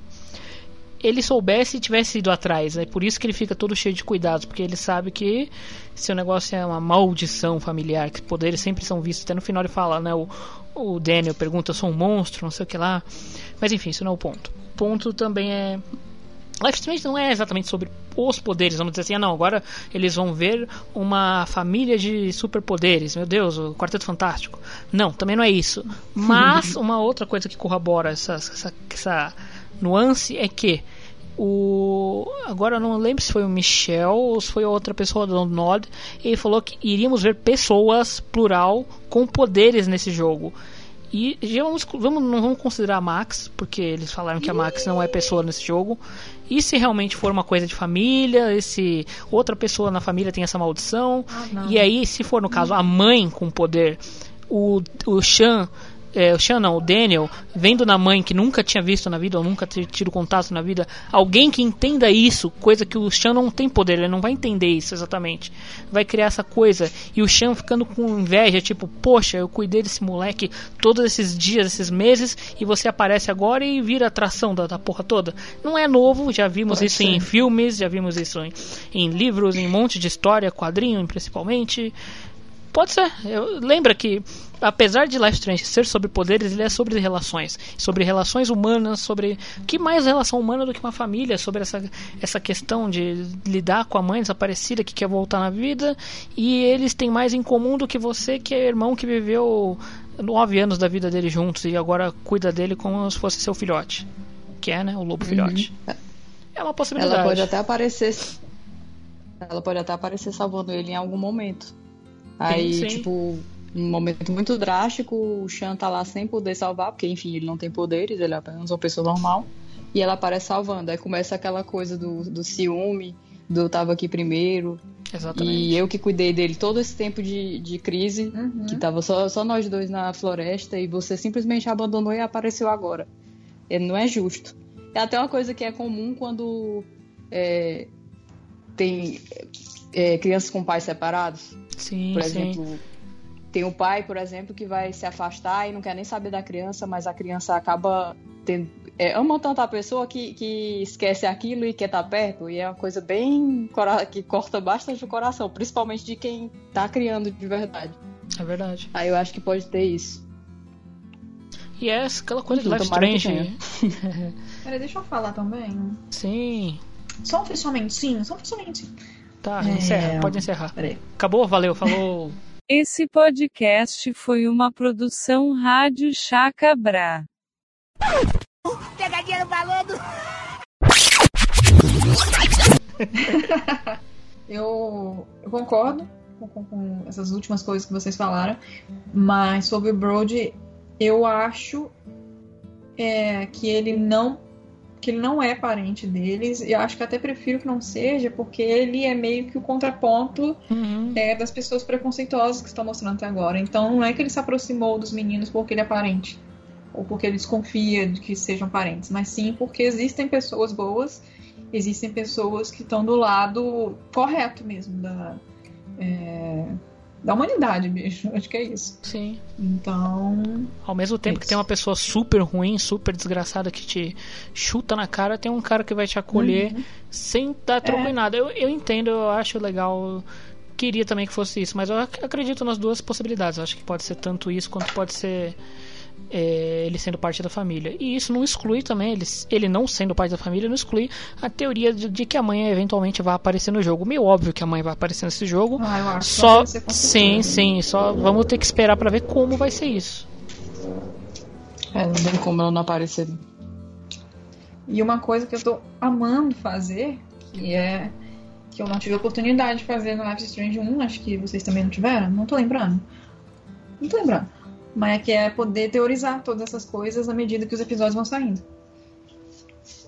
É, eu fiz, eu Ai, tive isso. Lembro até hoje que eu jurava de pé junto que o Mr. Jefferson era um agente do temporal igual a Max. Até que eu, eu Ah, é verdade, ficava.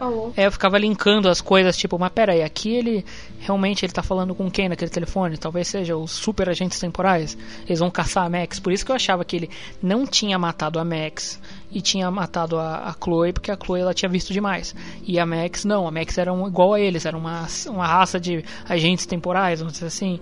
Encaixava, a teoria encaixava, mas depois né, do quinto episódio não encaixou mais porra nenhuma. Enfim, e pro próximo episódio a gente fez um- umas, umas, umas teorias a longo prazo. Vocês têm ideia do que esperar pro próximo episódio? Não, né? Não, dá- não tem como saber. É, mas ele treinando os poderes, a cachorrinha crescendo, porque um cachorro cresce muito Isso é- rápido. isso é E verdade. aquela ali parece. que ela parece ter o porte bem grande. E ele encontrando o Chris. Só isso mesmo, assim, de. E Max e Chloe, por favor.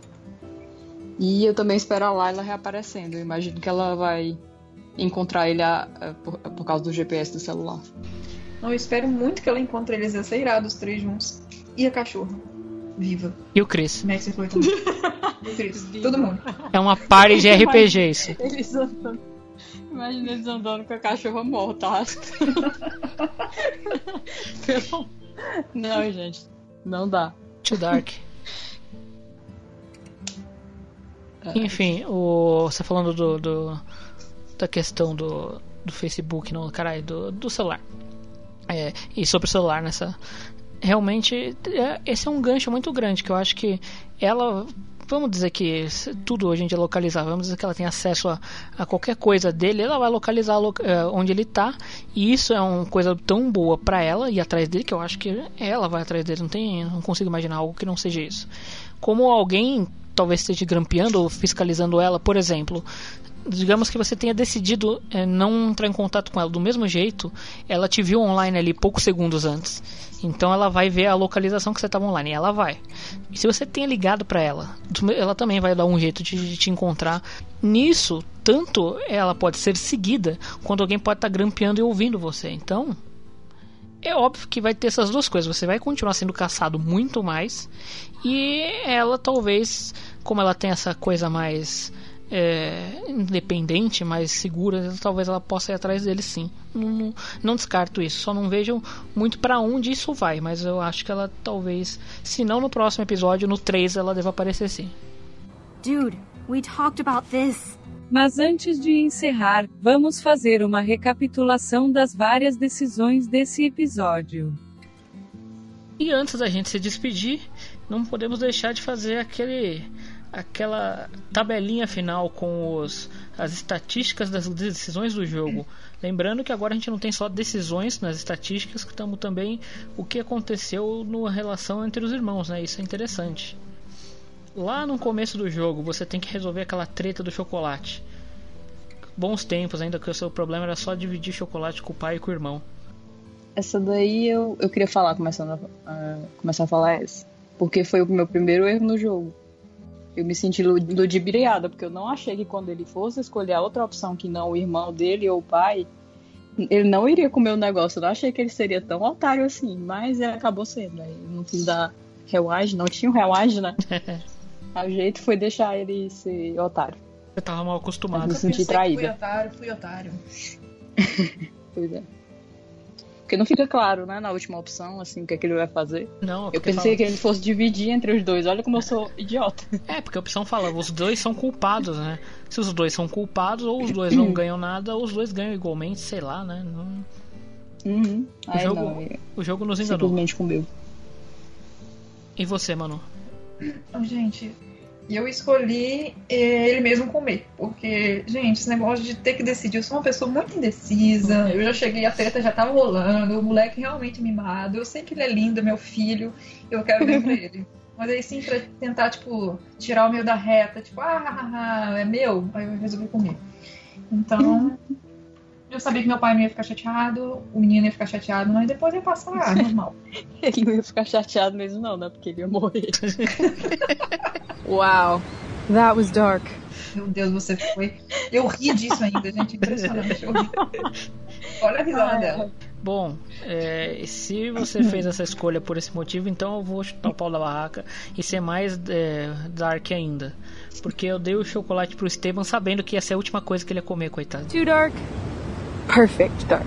Pelo menos, né? Ele foi feliz por um momento. É tipo a última refeição Ele do tá preso condenado à cadeira elétrica. Mas tudo bem. Gente, o que, que tá acontecendo com vocês hoje? Mas Tem que enfim, rir, né? O jeito. essa, essa escolha de dar o chocolate pro Esteban é de 34%. Vamos dizer assim que ela é a segunda. A mais votada é você ficou com o Choco Crisps, ó. E o menos Viu? votado é você dar o Choco Crisp pro, pro coitado do Daniel. Olha que, que bando de gente sem coração. Não se foi seduzido pelos Pessoas- olhares do gatinho carente do irmão. E a próxima decisão, ainda nesse período pré-desgraça de tudo que aconteceu, é na garagem, se você vai realmente contar para que, que você vai usar o dinheiro ou não para o Esteban. Aí você ainda tem aquele bônus de, né, se você falar a verdade, você é bem recompensado. E foi isso que 80% das pessoas fizeram, elas contaram a verdade. O que vocês fizeram? Apesar de a gente já saber o que vocês fizeram durante o jogo. Bom, eu não contei a verdade. 20%. Sou cagona. 20%. E eu não tive o dinheiro todo, né, por causa disso. Falei que eu ia comprar coisas de Halloween. Quem vai fazer isso, gente?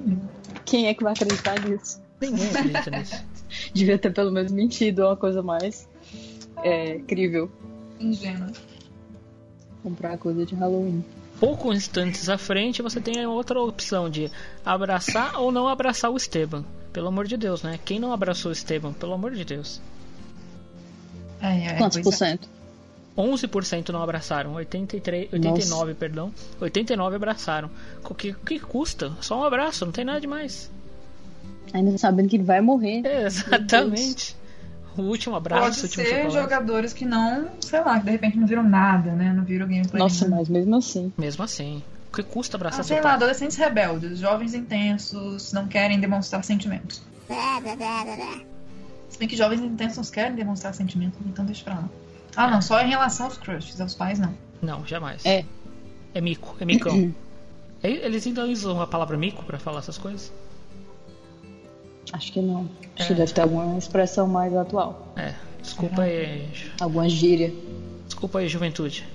Chacota? Chacota aí é mais velho ainda. Nossa, minha amiga fala isso demais, realmente, ela é mais velha que eu, deixa pra lá. Ok. Beijo, Sara. Continuando, prosseguindo. É, ainda tem a opção, que essa daí também é uma profissão, uma profissão não, uma opção que pode ser influenciada se você souber a continuidade da história, que é sobre você roubar ou não roubar o dinheiro do Swear Jar. One dollar for the jar. Vocês lembram disso? O primeiro jogo é muito divertido. Uhum. Lindo. Tá, vamos lá. O que, que vocês A fizeram? Chloe fala isso, depois ela fala um palavrão. Fala um palavrão, porque né? O Logo pai não tá. O pai não tá mais ali. Pois é, eu tinha achado que era um, um erro, assim, do, do roteiro, mas eu vi que era de propósito. A Chloe vai falar palavrão né? sempre, cara. Impressionante, bicho. A Chloe sempre tem, teria esse espírito dentro dela, então. Eu roubei porque eu já sabia que ia precisar do dinheiro, mas assim, se eu não soubesse dos spoilers do gameplay de 20 minutos, eu não, não teria roubado. Justo. Eu roubei porque eu queria ter dinheiro mesmo. Também muito justo. E já tinha perdido metade do, do que o pai ia dar. É, eu também entrei nessa cota. Nós fazemos parte dos 21% que roub- roubou o dinheiro do pote. 71% não pegou o dinheiro do pote e 8% sabe Deus por que colocou dinheiro no pote. Isso aí, meu Deus do céu. Deve ter dado game over, porque não teve nem dinheiro pra alimentar o irmão no final dos contos. Será que vai ter algum momento em que eles vão ficar sem dinheiro nenhum? Eu pensei nisso. Eu fiquei será? pensando. Eu acho que vai ter sim alguma coisa que vai zerar. Não importa que se você tenha 100 dólares ou 10 dólares, vai ter um momento que você vai perder o seu dinheiro, sei lá. Tipo, perdeu a carteira. Ou vai ser roubado, pode ser que, né? Acho que vai acontecer em algum momento uma que a gente vai ficar na desgraça e vai ter, tipo, alguma parte que vai ser pré-encontro com a mãe. Vai linkando com a parte das teorias. Meu Deus Assim, do espero céu. que talvez ele não vá querer o dinheiro da mãe. que provavelmente vai ser rica. Eu não tô nem em dúvida que ela vai ser rica. Pronto. Falando em tretas, e aí tem aquele momento decisivo. Se você confrontou o Brett ou se você fez perguntas pro Daniel. Confrontei. Confrontou? Porque ele é um tremendo de um arrombado. Queria ter batido nele antes do- de confrontar. Mas enfim, não dava pra bater antes, aí só confrontei. Tá vendo? Eu sou um pouco revoltado nessas horas. Diria que você é justa. Uma pessoa justa. Pois é. Bom, Lógico eu não- Oh, desculpa. Não, pode falar. Eu resolvi perguntar pro Daniel, porque, né, vai que ele realmente tivesse feito alguma coisa. Assim, eu vi, né, que, que, que, o que que aconteceu no gameplay, foi a mesma decisão que o jogador tomou. Mas eu tomei a mesma antes de cair na porrada com o moleque lá, grandalhão. É, foi a mesma decisão que eu tomei e a gente fez parte dos 24%, somente 24% que quis questionar o Daniel. Eu ainda achei que ele não seria do tipo. Essa decisão de questionar o Daniel não seria é, botar o irmão contra a parede, seria realmente só tirar ele da situação. Mas enfim, ele até fica sentido depois que você não, não tomou partido por ele. Mas hoje em dia provavelmente eu faria a mesma decisão de confrontar o Brett. Eu achei normal, assim, confrontar o menino. Tipo, o menino tem 9 anos, sabe? Criança mente, criança faz cagada e quer tirar o corpo fora depois. Então, eu achei normal falar, ó, Daniel, o que, que você fez, meu filho? E eu achei que ele meio. O, o Daniel hesita demais. Fala, eu. eu fala um acidente. Ai, meu Deus. Tá, e depois tem as decisões, aquelas pós-incidente, tudo ruim que aconteceu. Começam outras decisões. Nossa, falei decisões muitas vezes. É, entre uma delas começa logo no começo, naquela parte que você tem o seu primeiro contato de gameplay, que é se você roubou ou não roubou o chocolate, aquele chocolate que estava dentro do carro, lembra? E aí? Não. Não. Nossa, assim, seco, sem explicação, sem nada. Eu não roubei por dois motivos. Porque ia dar o mau exemplo a- pra ele. E também porque eu sabia que ia dar uma merda no futuro. Porque eu já passei por isso em The Walking Dead. Não roube coisas de carros abertos que pode dar merda no futuro. Ok, anotado. Eu não roubei. Eu não roubei porque. Por isso também, pra não dar o meu exemplo, apesar de eu ter tentado roubar o dinheiro dali. Tá, eu também tentei roubar esse dinheiro, mas era dinheiro público, assim. Não era de uma pessoa Hora- física. é. Mas na hora que o Daniel fala do chocolate, ele fala, por favor, por favor, podemos comprar o chocolate assim que a gente puder. Ou seja, ele não tá nem cogitando roubar, sacou? Então, mais um Uhum. motivo. Entendi. Tanto que quando você vai roubar no parque, ele até fala, você vai roubar isso aí. Aí eu não é. É, da, é do público. Isso aí. Denúncia, corrupção. Ai, não tinha nada. Triste.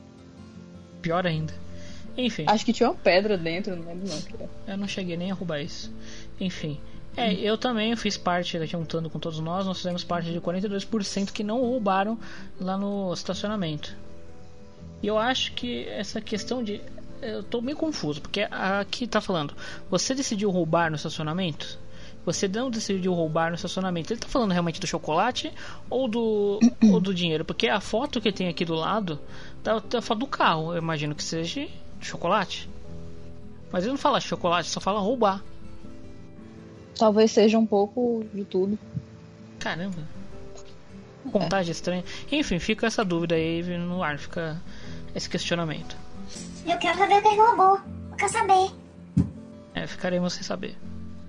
Ou talvez em inglês esteja, talvez seja mal traduzido, porque esse jogo tem umas traduções meio estranhas, né? Enfim.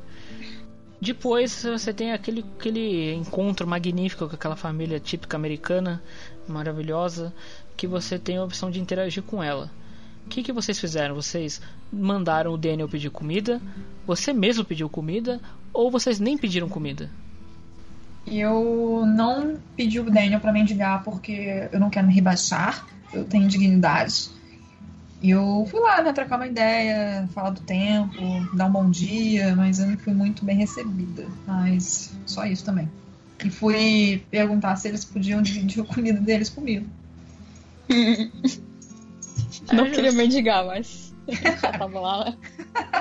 Já que. Eu não botei o menino pra mendigar, fui eu mesma. Ah, entendi. Entendi. No caso, ele tem dignidade, eu não. Foi a mesma coisa que eu fiz, inclusive. Ai, ai, não, eu não mandei ninguém mendigar, nem eu, nem o menino, porque aquela família ali, sinceramente, é desperdício de oxigênio e eu preferi tirar do lixo, como eu acho que eu já disse isso. Mas enfim, não, não mendiguei nem dei muita conversa pra aquele povo, não. Então você fez parte dos 49%.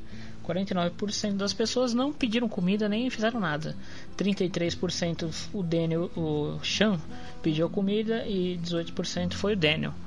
E continuando a nossa saga de pedintes e não pedintes, existe a opção de roubar na lojinha.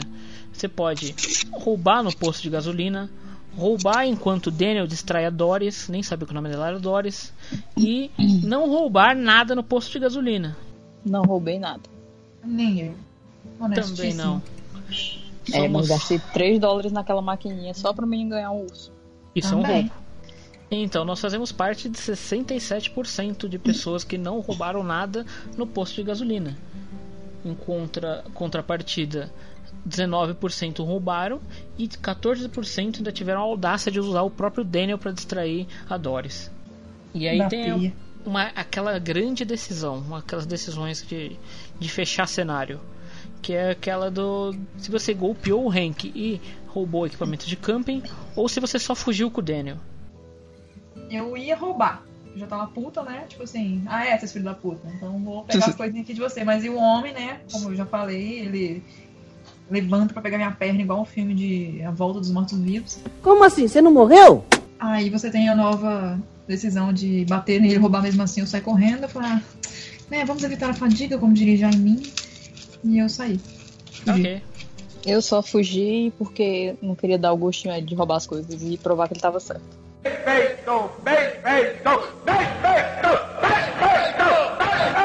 Concordo com a relatora e todos nós formamos 41% de pessoas que fizeram isso contra 59 que roubaram equipamento de camping e ainda bateram no pobre trabalhador americano honesto. Oh, that's bullshit. E chegamos também na outra decisão interessante, que é se você ligou ou não pra Lila. Pronto, eu liguei. Eu liguei. É isso aí. Já Eu não uma- liguei. É, então. Eu não liguei, mas eu queria ter ligado. 63% ligaram para a dona Lila, enquanto 37% não ligaram. Eu ainda vou refazer essa ação, vocês vão ver. Eu vou voltar, vou jogar tudo de novo. Mentira, eu não vou não fazer isso não. Eu realmente não sei quais serão as consequências, então assim, eu prefiro manter minha decisão até saber se realmente ela vai ser prejudicada, né, pela ligação. Eu Ou acho não. que Acho ela. que não. Eu acho que não. Acho que ela vai acabar aparecendo no jogo com ou sem ligação, então. Eu acho que ela vai mais se queixar porque você não, não atendeu Não ligou. algo assim.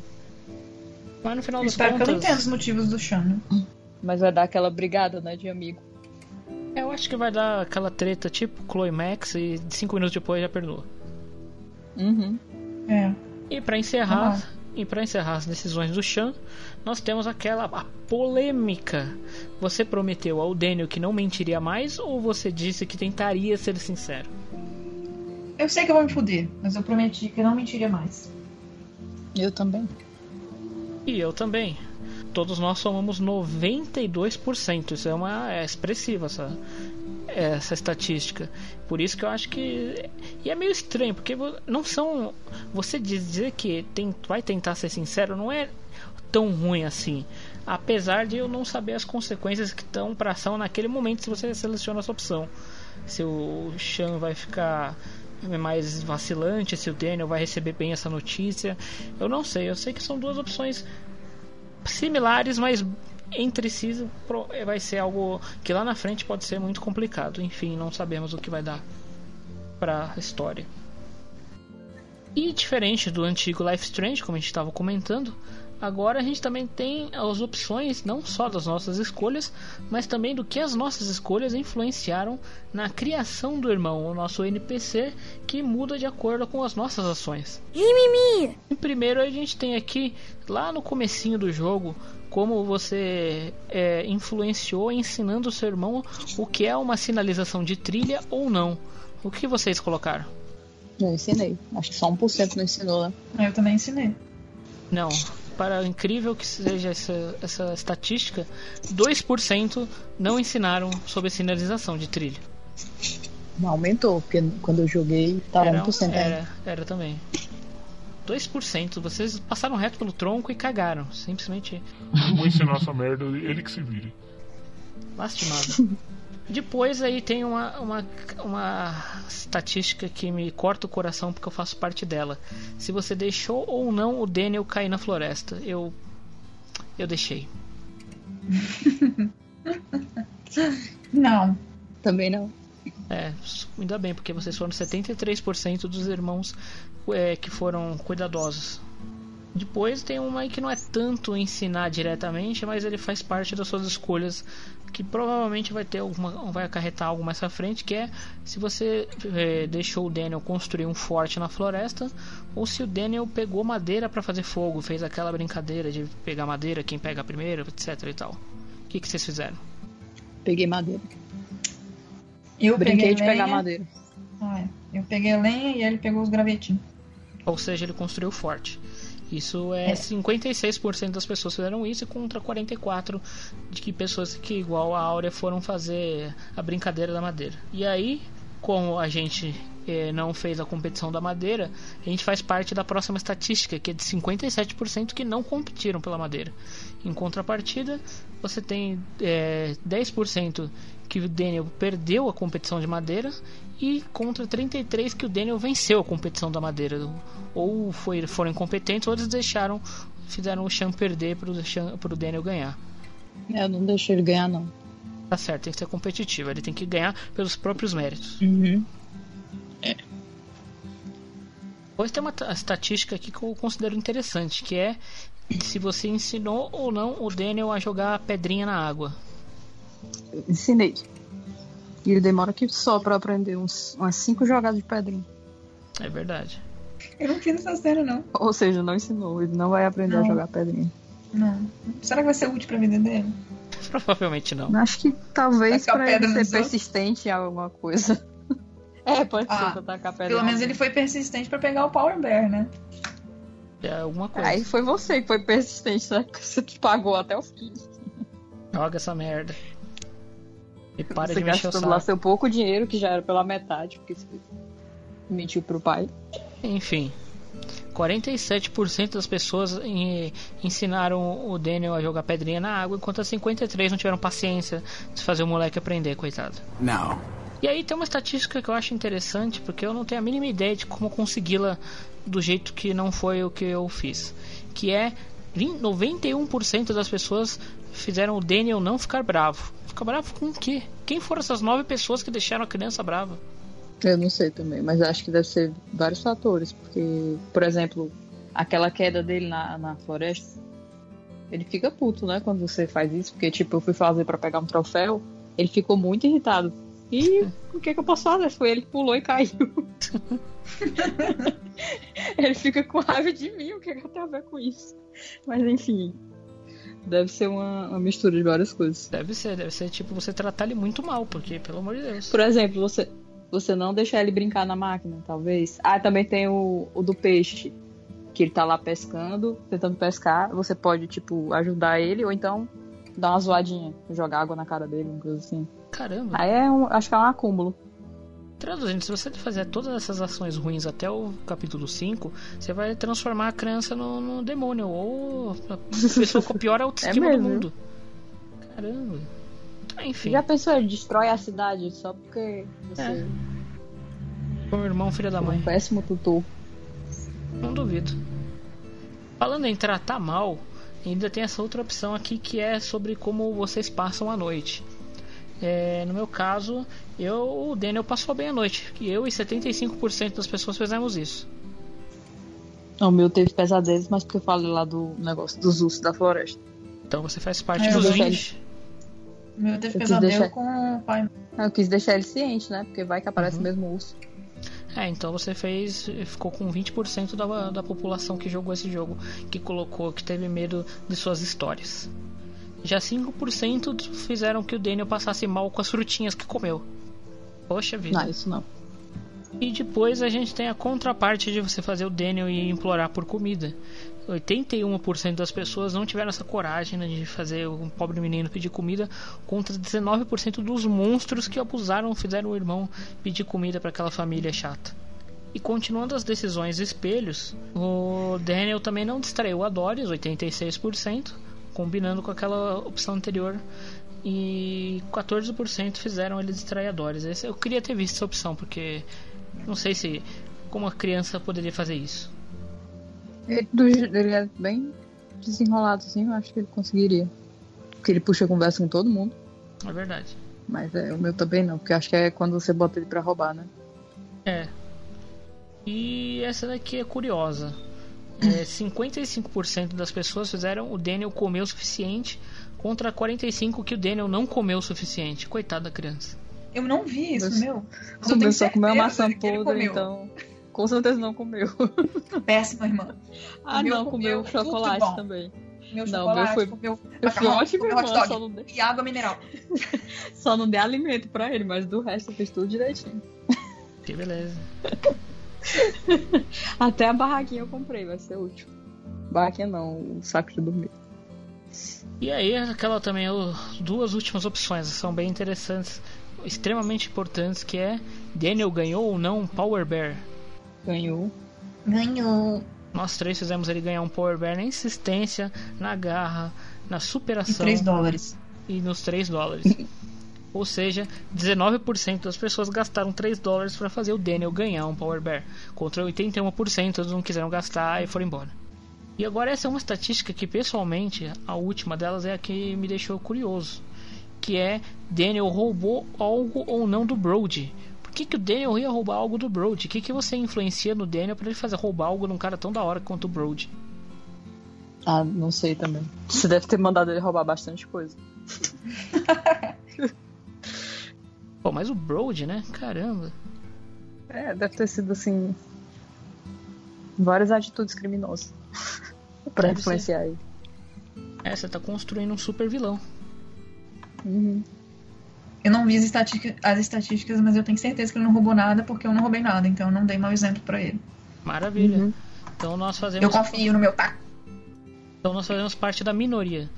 Daniel não roubou nada, 38%. Encontra Daniel roubou algo do Broad, 62%. Caramba, como que pode ter Caramba, tanta gente roubando maioria. coisa? É, uma maioria expressiva de gente roubando. Tá- Então essas estatísticas hoje estão me decepcionando com tudo. Puta merda. Vai embora. Vou embora. então, pessoal, a gente vai ficando por aqui. Espero que vocês tenham gostado do episódio, que ficou tão grande quanto o último. Nosso próximo programa vai ser sobre o episódio 4 de Life is Strange 1. E é isso aí, esperamos vocês lá. Bom, como a Manu disse, a gente se vê no próximo episódio e até lá. E é isso aí, galera. Então, até a próxima e vamos ficar aqui esperando o lançamento do episódio 2 do Life is Strange 2. Falou!